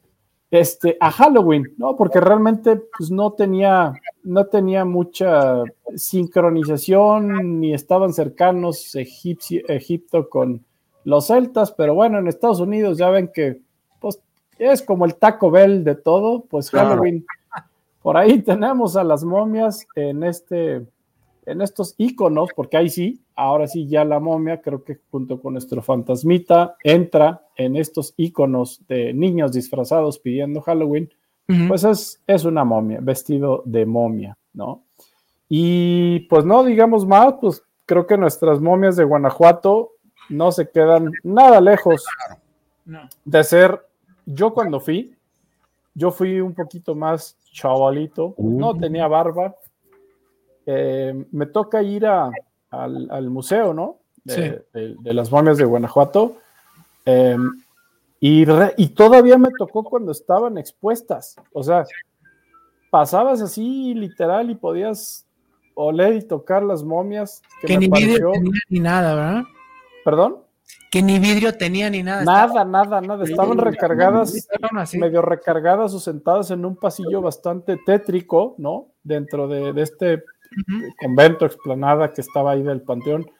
Em, como tal, a mí me pareció una experiencia bastante, pues, esa edad a la que me llevaron, pues, obviamente quise llorar, porque, pues, si me llevaron, no sé, a los 6, 7 años, eh, después regresé por ahí de los 11, 12 años, pues estar viendo bebés, momias, estar viendo señoras ahí totalmente sin ojos, pues me pareció eh, una imagen bastante aterradora para la edad a la que me llevaron y sobre todo que me tocó la experiencia de ver a las momias totalmente descubiertas, no había, no había este, cristales, no había nada que las protegiera, era como estar pasando en un pasillo de una película de horror, ¿no? Estas queridas momias de Guanajuato. Como hacemos mucho las bromas, ¿no?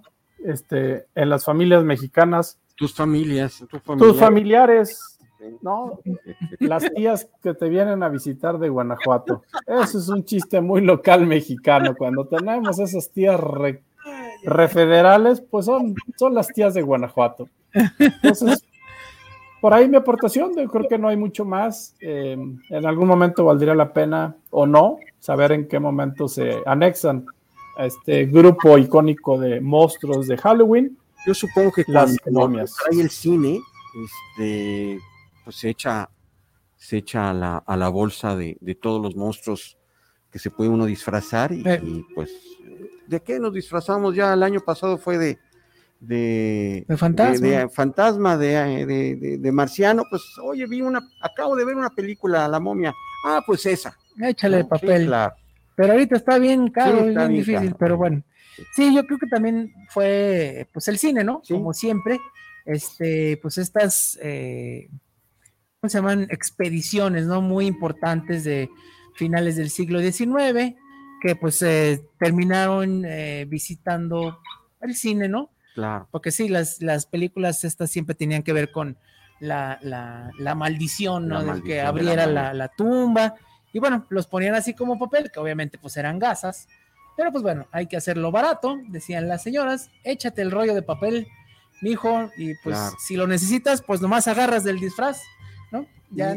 Y una pregunta para los dos, ¿con qué momia de todo este icono se queda?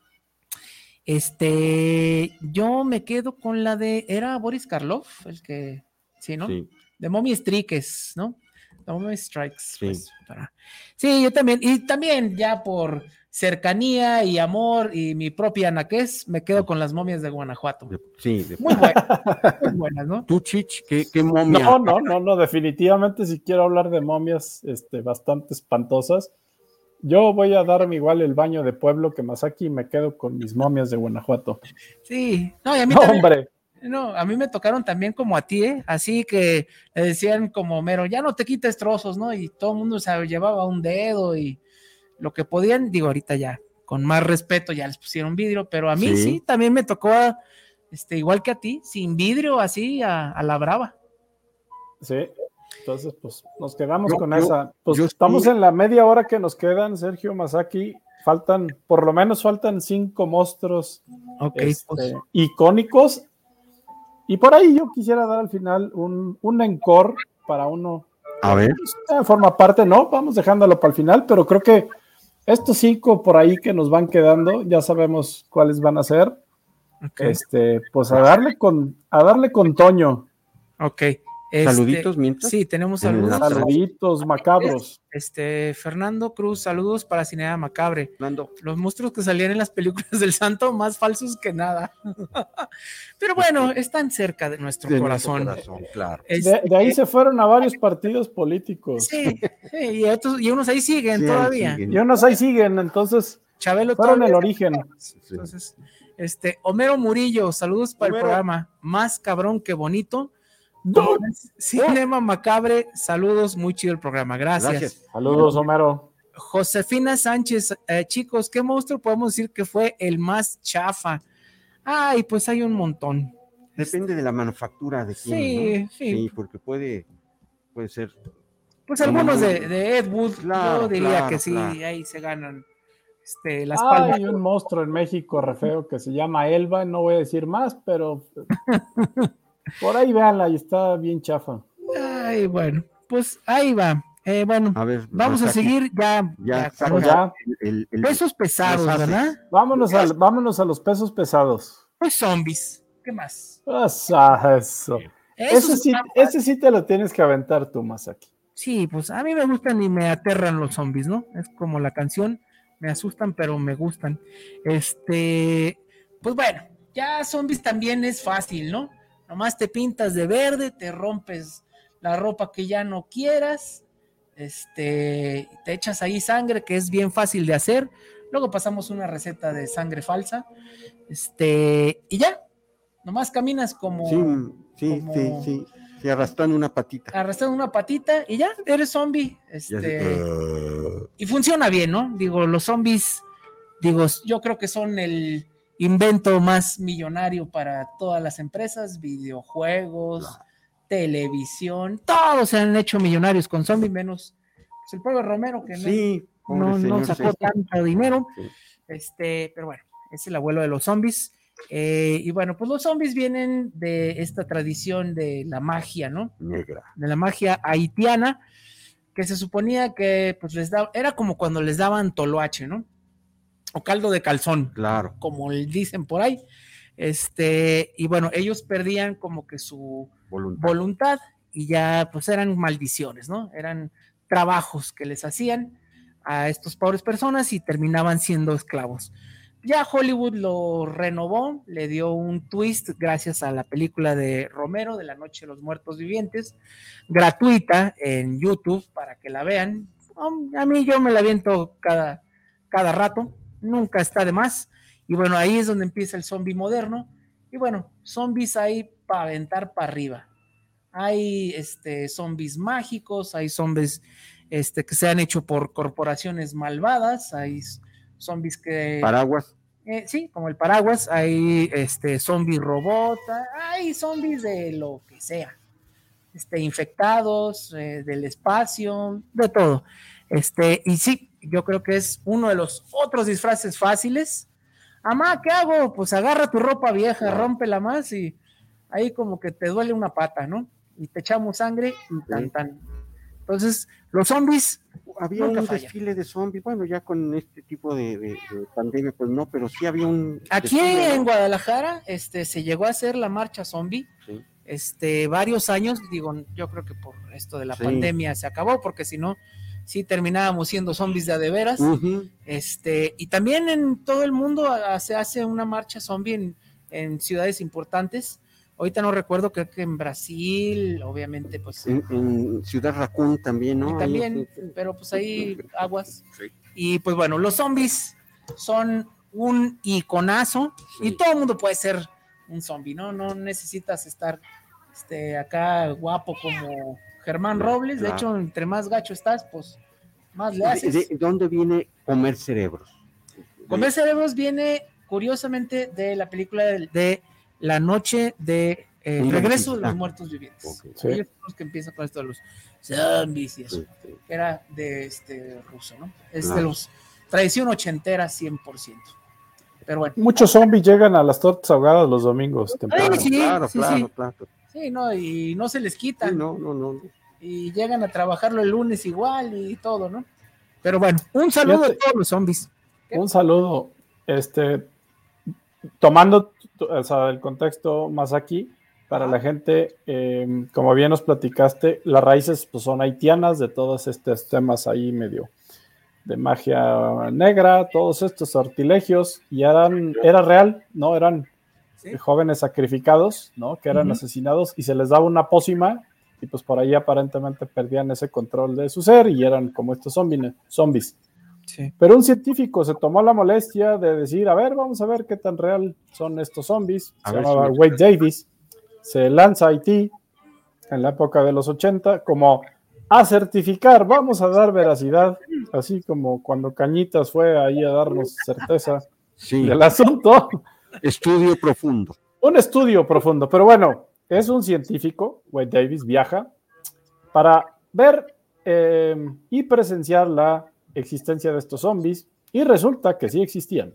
Entonces, para su asombro, reporta que eran pues zombies, entre comillas, eran reales y publica la base eh, química de este proceso, que era una mezcla ahí como de una planta eh, alucinógena eh, proveniente de esa zona, de Haití, que provocaba un extraño comportamiento así bastante errático y agresivo, inclusive muchas veces de los de los de estos jóvenes que eran envenenados, porque al final era esto, eran envenenados y pues eran estos hombres haitianos. Hay una película que de hecho narra todo, es- todos estos experimentos eh, base, ¿no? De, de todos estos zombies humanos reales en este sentido.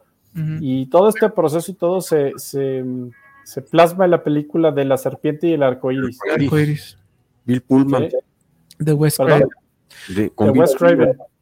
Sí, Bill Por ahí, este, pues estos orígenes haitianos de, de estas pócimas, pues estaban en esta película.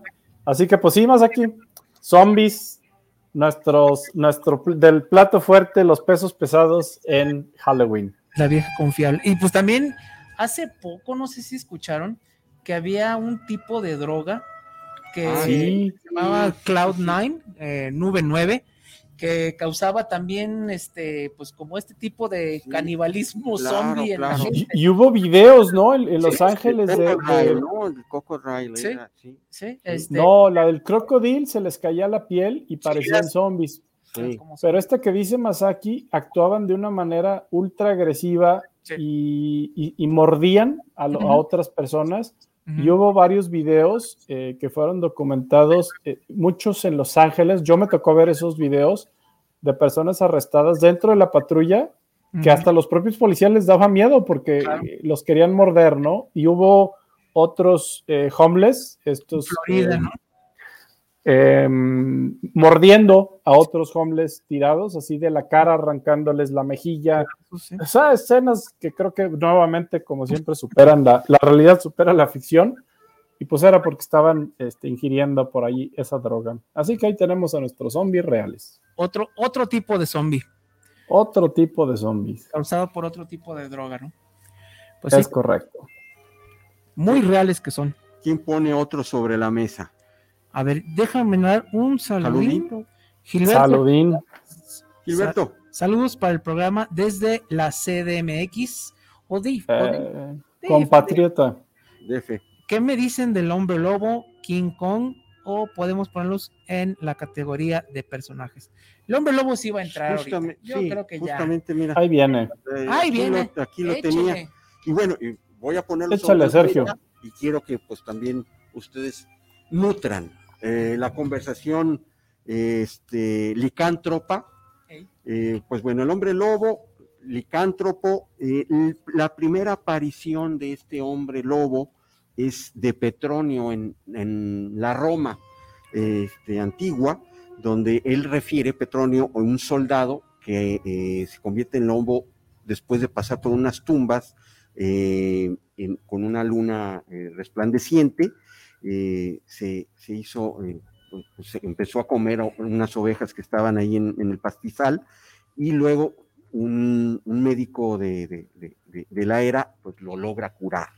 Eh, esa es, digamos, la primera referencia eh, de, un hombre lobo ahí en, en la Roma, en, en la Roma antigua, no en la Roma colonia, sino en la No. Roma antigua. Ujú.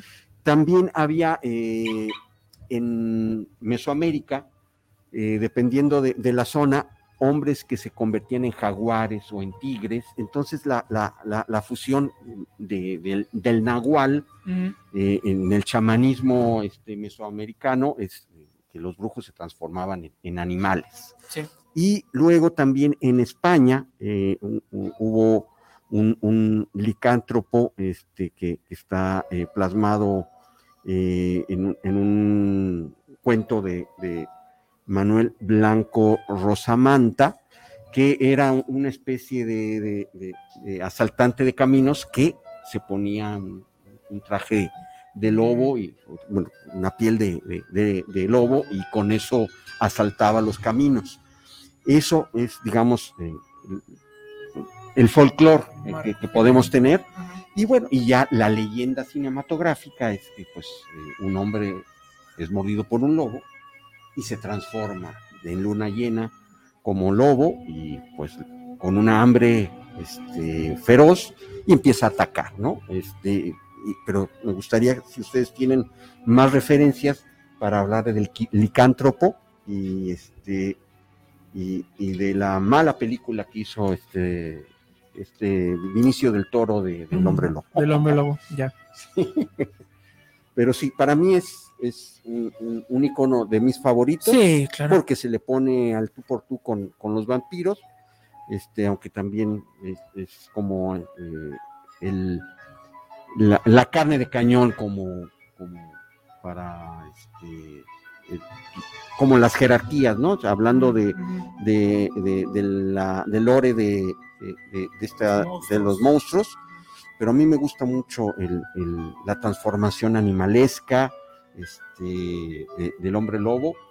Bueno, tenemos una canción también al revés, hombre lobo, lobo, lobo, hombre en París, pero pues, digamos, no es de los tops, pero creo que es dentro de los primeros cinco. Yo creo que tres, ¿no? Sí, tres. Si lo pones sí. arriba, sí, sí. Un hombre lobo, este, bueno, y también dentro del el cine de terror, pues también ha tenido varias, varias versiones. Sí. ¿Ustedes qué, qué hombre lobos quedan? Chich. Ah, de hombres lobo. ¿Sabes Porque, qué? Bueno, también eh, eh, el de los ochentas, el que hizo un parteaguas, sí, eh, un parteaguas en el maquillaje, también es de mis, de mis favoritos. Hombre lobo americano en, En París. En Londres. En Londres, sí, en Londres. Sí. Pues tú, Chich. Yo, híjole, yo sí me voy a, a un clasicazazazo. Eh, eh, pues ahora sí que el, el, el, famoso hombre lobo de Bedburg, ¿no? El de, de el, Peter Stump, el clásico, ¿no? El, hombre lobo. El que abrió eh, punta. El que abrió punta. Eh, pues podemos hablar muchos. Y de ahí me gusta mucho eh, una, un doblaje que creo que me sé de memoria prácticamente el 90%. Es un, do, un doblaje de, via de viaje el, al fondo del mar. Viaje al fondo del mar de Trino. Sí, y en la segunda parte por ahí se convierte en hombre lobo, uno de los, Ay, sí, claro, sí, claro. de los marineros. Y si quieren pasar media hora de reírse hasta así realmente hasta llorar, vean por favor Viaje al fondo del mar del doblaje de Trino. Y por ahí ese es uno de mis hombres lobos favoritos de risa, estoy diciendo sarcástico, pero me encanta ese hombre lobo. El tutito. El tutitú, por favor, chequenme ese tutitú. Ya llegó al carabeado. Y hasta nuestro Michael J. Fox. Un saludo. En, en, en, Hombre Lobo Teenager. Un saludo a mi querido Trino, por aquí vecino de la zona de Ajijic. Eh, él me dedicó, por ahí tenemos un juego que se llama, este, ah, se me fue el nombre, pero bueno, es un juego de fichas y en la parte posterior me hizo la dedicatoria de una de las escenas de este doblaje que hizo y, y por ahí me puso, por favor, chequenme el, ese tutitú.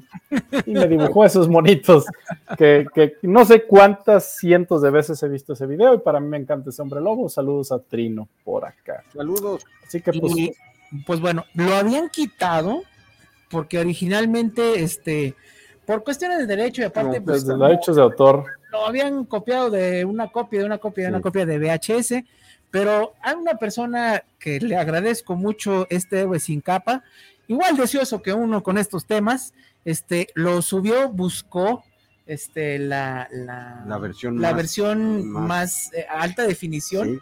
y le puso el audio y está para que todos ustedes lo disfruten. Dice Viaje al fondo del mar, Trino, doblaje, parodia. Entonces dura 12 minutos se van a reír un montonal. Yo, este, yo a cada rato lo veo. Sí.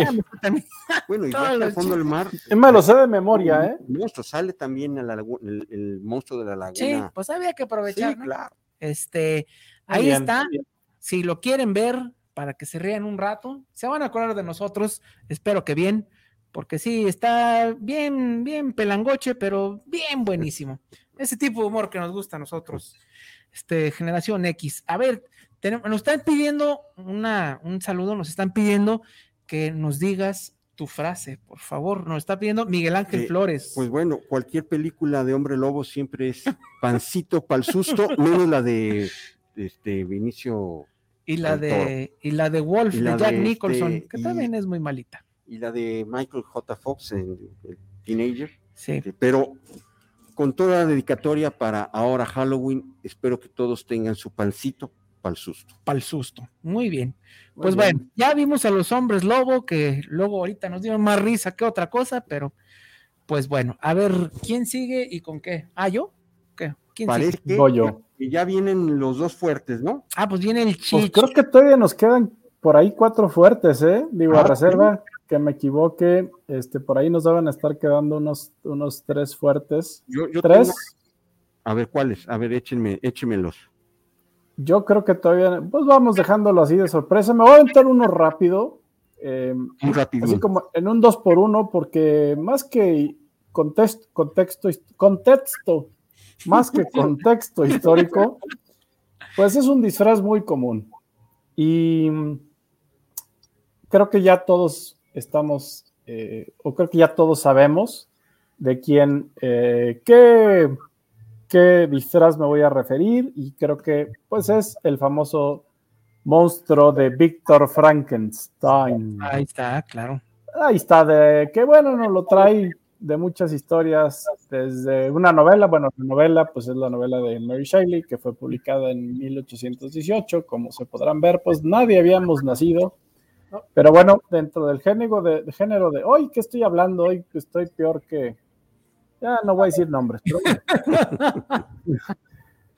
¿Qué pasó a todos? Pues bueno, en fin, Eh, pues es un género, es un género clásico, creo que todos conocemos. Y todos maledicen, viera vestido de Frankenstein. Pues no, señores, Frankenstein es el doctor. Eh, es el monstruo de Frankenstein, ¿ok? Eh, porque bueno, pues todos lo conocemos así. Creo que ya así se quedó. Difícilmente se le va a quitar el hecho de que es Frankenstein, porque pues no lo es, pero bueno, pues este queridísimo monstruo, el monstruo de Frankenstein, de esta novela gótica de Mary Shelley de 1818. Pues creo que sin demasiado preámbulo, eh, pues medio zombie, medio humano, eh, medio, pues, de ser una persona realmente que no con malas intenciones, fruto de, del bullying, pues termina siendo alguien que pues, pues realmente se defiende de los seres humanos, eh, no tanto como nosotros creemos. Pero bueno, hay muchas historias a raíz de este eh, monstruo de Frankenstein que siempre nos invita, ¿no? A imaginar esta parte de Halloween. Y creo que me atrevería a decir que dentro de los top 5 ya eh, disfraces o iconos, ¿no? Si tú pones la cara del monstruo de Frankenstein, de la manera que me la pongas, caricaturizado, todo, siempre nos va a remontar a Halloween. Familia Macabra, ¿cómo ven? Sí, totalmente. Claro. Aquí ¿No? sí, ni, ni falla hay. No hay falla. Eh, ay, nos quedan 12 minutitos. Yo creo que eh, hablando de, de tratamiento que se tiene al ente de, de- el- el- del doctor Frankenstein, yo me quedo con dos. Uno, el, el que se le dio a, en, en la serie de eh, Penny Dreadful, este, creo que eh, muy apegado a, al- a lo que es la esencia del libro. Este, y otra, eh, que es la adaptación eh, teatral de, de la obra, dirigida por Danny Boyle, y el, el- el papel tanto del ente y del doctor lo hace Benedict Cumberbatch, Cumberbatch. eh, una puesta en escena muy, muy, muy interesante y cómo este, eh, eh, este actor eh, Benedict puede hacer los dos papeles, obvio, en, en dos, dos funciones distintas, pero es un tratamiento tanto del ente como del doctor dignas de, de ver en, en estas dos opciones de, del ente. Y bueno, y nuestro Fred Weinig, que también es mi favorito. Y pues obviamente, este. Ay, ay, creo que no es Bela Lugosi. Este, No, Bela Lugosi ya fue más, Sí. más no, moderno. el- ay, el actor original de las de películas de Frankenstein de la Universal. este, Ay, se me fue el nombre. Ay, ahorita, ahorita te lo, te lo Este, digo. Que también son, de esas también son mis versiones favoritas y son, yo creo que las más icónicas. Si han visto una máscara, este, pues es él, ¿no? El, que tiene los tornillos es él. Son estas versiones de los 30 ya de, de las primeras dos películas, mm, que ya, eh, bueno, ya después vendrían otros actores, eh, ya vendrían otros directores, pero yo me quedo con estas dos primeras, que es Boris Karloff. Boris Karloff, obviamente, Boris Karloff, este, la que es eh, Frankenstein y La novia de Frankenstein. Grandiosas las dos películas de James Whale, las dos. Véanlas, por favor, háganse un favor y vean estas dos clásicos que sí tienen bastantes sustos. Este, ¿te ibas a echar dos por uno? Pues dos por uno, nos quedan, nos quedan diez monitos de programa y creo que estos dos últimos merecen. Eh, les voy a dejar entre todos, creo que podemos hablar de los últimos, aunque ya nos dio un poquito la introducción Sergio. Em, a reserva de lo que ustedes consideren, creo que dentro de estos monstruos que hemos estado hablando, icónicos, pues por aquí nos faltan, yo sí creería que dos o tres, pero bueno, vámonos a uno que normalmente está protagonizado el disfraz por, pues si tienes por ahí a una, a una chiquilla, va a ser muy sencillo disfrazarla de Brujilda. Así que, pues vámonos con las tres queridas brujas, ¿no? Digo, ahora sí. Claro. Pues Podríamos hablar un programa entero, literal. Creo que podría dar un programa solamente para hablar de brujas. El tema es muy, muy amplio, data de, de una historia muy larga, muy elaborada, desde el rey Saúl, de las brujas de Endor, eh, Salem, eh, realmente, pues híjole, creo que tema de brujas puede llegar a ser algo sumamente extenso, un tema eh, histórico, ¿no? Se pelean muchas culturas de quién es así como la primera figura de esa bruja, eh, desde el Museo Británico, que nos expone las famosas brujas de las viejas arpías, que era esa figura, ¿no? Se llamaba la envidia de Mantegna, ¿no? En, desde el Renacimiento ya eh, planteaban esta figura de, símbolo. Y pues, ¿quiénes eran estas brujas, no? Pues estos seres, estas mujeres que eran consideradas amenazas desde el siglo XII, XIII, eh, que se entendía que eran personas que tenían pues, algunas otras habilidades. Hoy en día creo que media población del mundo estaría quemada.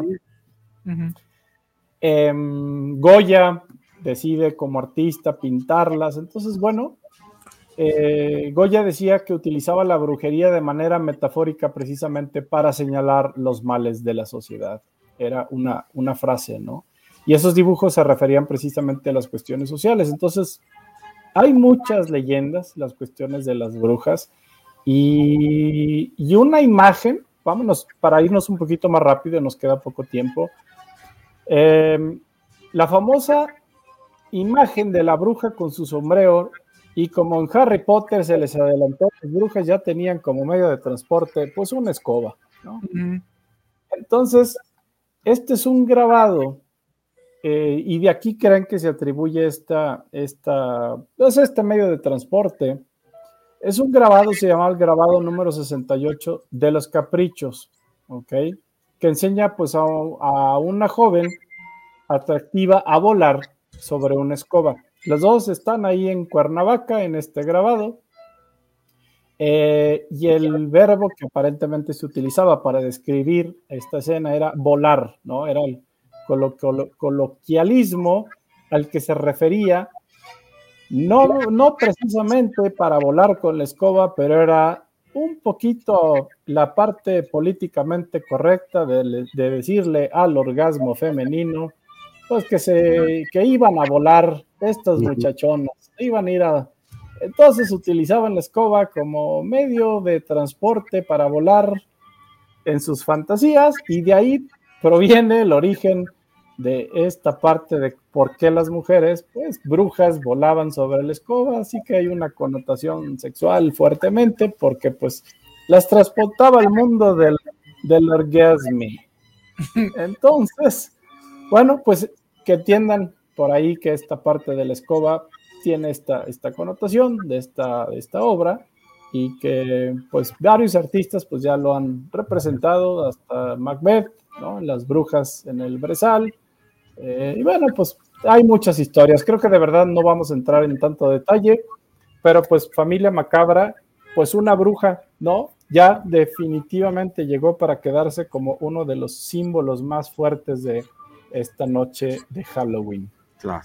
Sí. Y bueno, Pues hasta el nombre, ¿no? Noche claro, de brujas. Noche de brujas. Noche de Brujas. Y yo me quedo con una película The Witch, para mí, Ah, mi película Claro. favorita de bruja. No hay ninguna que a la fecha le haya ganado a esta película, así que esta Robert. tiene machete de oro, claro. porque si alguien quiere ver una película de bruja buena y escalofriante, vean The Witch. Robert Eggers de 2015 y Pancito para el susto completito.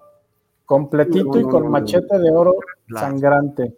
Sí. Y yo de la bruja, eh, al menos en imagen, me voy al otro lado, un poquito más infantil. Este, pues la bruja malvada de la- el mago de Oz, Claro. otro ícono que también Ah, buenísimo. pintura verde. Este, pues ya el traje que todos conocemos, el sombrero picudo, negro y la escoba, ahí están todos los elementos de, pues, del disfraz de la bruja actual, ¿no? En, en verde, pues no hay, no hay ni falla, ¿no? Y pues Oye, me ganaste con póker de haces más aquí. Sí, a mí la vi hace poquito otra vez. Ah, Sí, cómo no. me gustó. Cómo me gustó el Mago de Oz. Es diversión, bueno, entretenimiento para toda la familia. Y, y bueno, y hablando de, de terror, la filmación del Mago de Oz Ah, sí, también es, de es- eso es- terror. Yo creo que es todo un programa, Sí, nos va a dar, nos podría dar para eso. Nos daría, pero vámonos a darle al, al monstruo icónico, porque nos quedan Muy bien. cinco monitos. Muy bien, pues, pues ya, ya todo el A mundo ver, ¿de sabe. Nos vamos a soltarla, ya saben. ¿De quién vamos a hablar? ¿De quién vamos a hablar? Suéltala. Sí, Pues, yo- sí. Los vampiros, ¿qué Vámonos, más? Andy. Vampires, ¿no? Vampirsky, no, bueno. No, Este, ¿qué pasó? ¿no? No, vampiros que hay de todos los sabores, de todos los países, Claro. de todas las etnias, de todos los géneros. Aquí sí hay vampiros mexicanos, americanos, africanos, europeos, y la verdad es parte de lo que le da riqueza al personaje, ¿no? Es una chulada, hay películas de acción, hay de horror, hay comedias, caricaturas. ¿Qué no hay de vampiros que no se ha inventado? La verdad es que no sé. Y son grandiosos, ¿no? Nos hacen soñar, este, pues que podemos vivir para siempre, ¿no? Yo creo que es como que el sueño adolescentil por excelencia, ¿no? Por eso le gusta tanto a los jóvenes los vampiros, porque ser hermoso, ser joven por siempre, pues Claro, ah, pero ahora sí que como fin de semana, pero ¿a qué costo? exacto. Eternamente, pero ¿a qué costo? Exacto. Y pues hay montones de películas que han hablado de esto. Pues yo creo que el cine va muy de la mano con los vampiros desde su inicio, este, las primeras películas de terror, pero pues no se ha quedado ahí. Ha habido vampiros de todos y pues creo que, digo, ¿por qué no mejor hablamos de nuestras películas de vampiros favoritas ya que se acaba el tiempo, ¿no? Sí, ya que se nos van. Qué lástima, dos minutos. Es más, yo creo, Masaki y Sergio, vamos dedicando un programa al Mago de Oz, a hablar todo ese de- detrás de. Ah, sí, chula. Y uno de vampiros que creo que nos puede dar, pero pues, aunque los hemos hablado, yo seguiría hablando de vampiros, pero bueno, en estos dos minutos que nos quedan, Sergio, tus dos o tres películas o tus vampiros Bueno, eh, el, favoritos. el que pueden tener más a la mano es eh, el tratamiento de Taika Waititi de los vampiros, de What We Do in the Shadows, Ah, la serie. de este La película. la de- película y serie, este, así moderno, un, un vampiro moderno, este, terror, pero comedia, pero sarcasmo, ese, ese- con ese me, me- me- me quedaría y pues con la de este los noventas con Neo y con este eh, pues Drácula de Bram Stoker. Bram Stoker. Ok, ok. Con- Con esos dos me quedo Muy bien. mis, mis dos Dráculas favoritos. Ok. No sé si ustedes tienen un, un vampiro favorito. Masaki. Este, yo también me gusta mucho la, la versión de Coppola. Sí, Este, se me hace muy, muy buena. Y bueno, eh, todo lo que es cine B, a mí la carapulencia me llama. Este, todo lo que son estas eh, películas chafísimas de, eh, pues bueno, de las, bueno, sin ofender, pues, de bajo presupuesto, este, de México, estas de la Hammer con Christopher Lee, este, Claro. pues incluso las americanas de, ya las posteriores que no tenían tanto arte, con el buen Bela Lugosi, todas esas me llaman mucho. Y pues, las del santo, obviamente. Claro, las, mujeres, vampiras, todo eso a mí. Las hombres loba. Ajá. La cine B, y pues sí, de un extremo al otro, ¿no? Y Michich. Em, yo también, igual que Masaki, creo que los vampiros es mi, mi personaje favorito. Em, yo, tres películas. La imagen de vampiro que más me gusta, definitivamente, así como imagen, es la de Nosferatu. O sea, de hecho, en algún momento llegué a pensar hacerme un tatuaje así literal de, de Nosferatu, ¿no? Pues el primer vampiro del cine, 1922. Eh, eh, que bueno, pues viene nuevamente de la película de, Bram Stoker, ¿no? Este actor muy conocido, esta imagen, para los que no los conocen, simplemente pongan Nosferatu, se llamaba Max Shrek.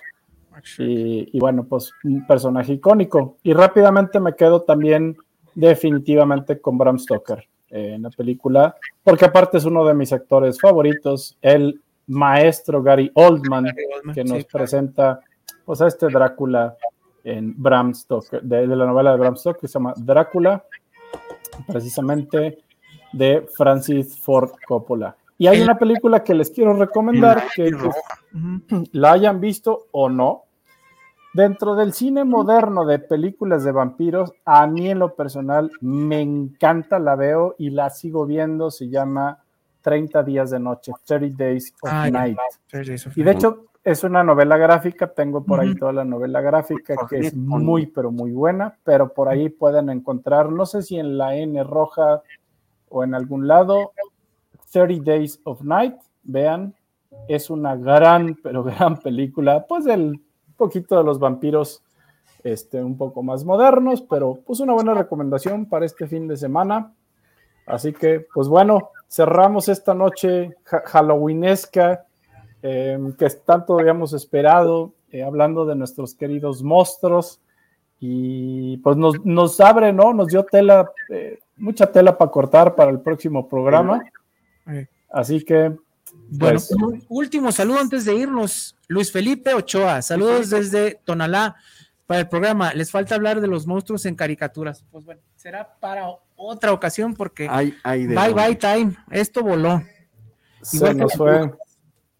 ¿Verdad? Pues nos despedimos de esta noche macabra de Halloween. Familia Macabra, gracias por estar sintonizándonos en su programa favorito Cinema Macabre. Desde Ajic Hills o Viejijic, de este lado me despido de ustedes, el Chich. Nos vemos, Chich. Masaki, muchas gracias. Sergio, Masaki, aquí estuvimos. Nos vemos la próxima. Hasta la próxima. Te faltó tu frase, Sergio. Que descansen. Nos vemos. Estudio macabro. Bye.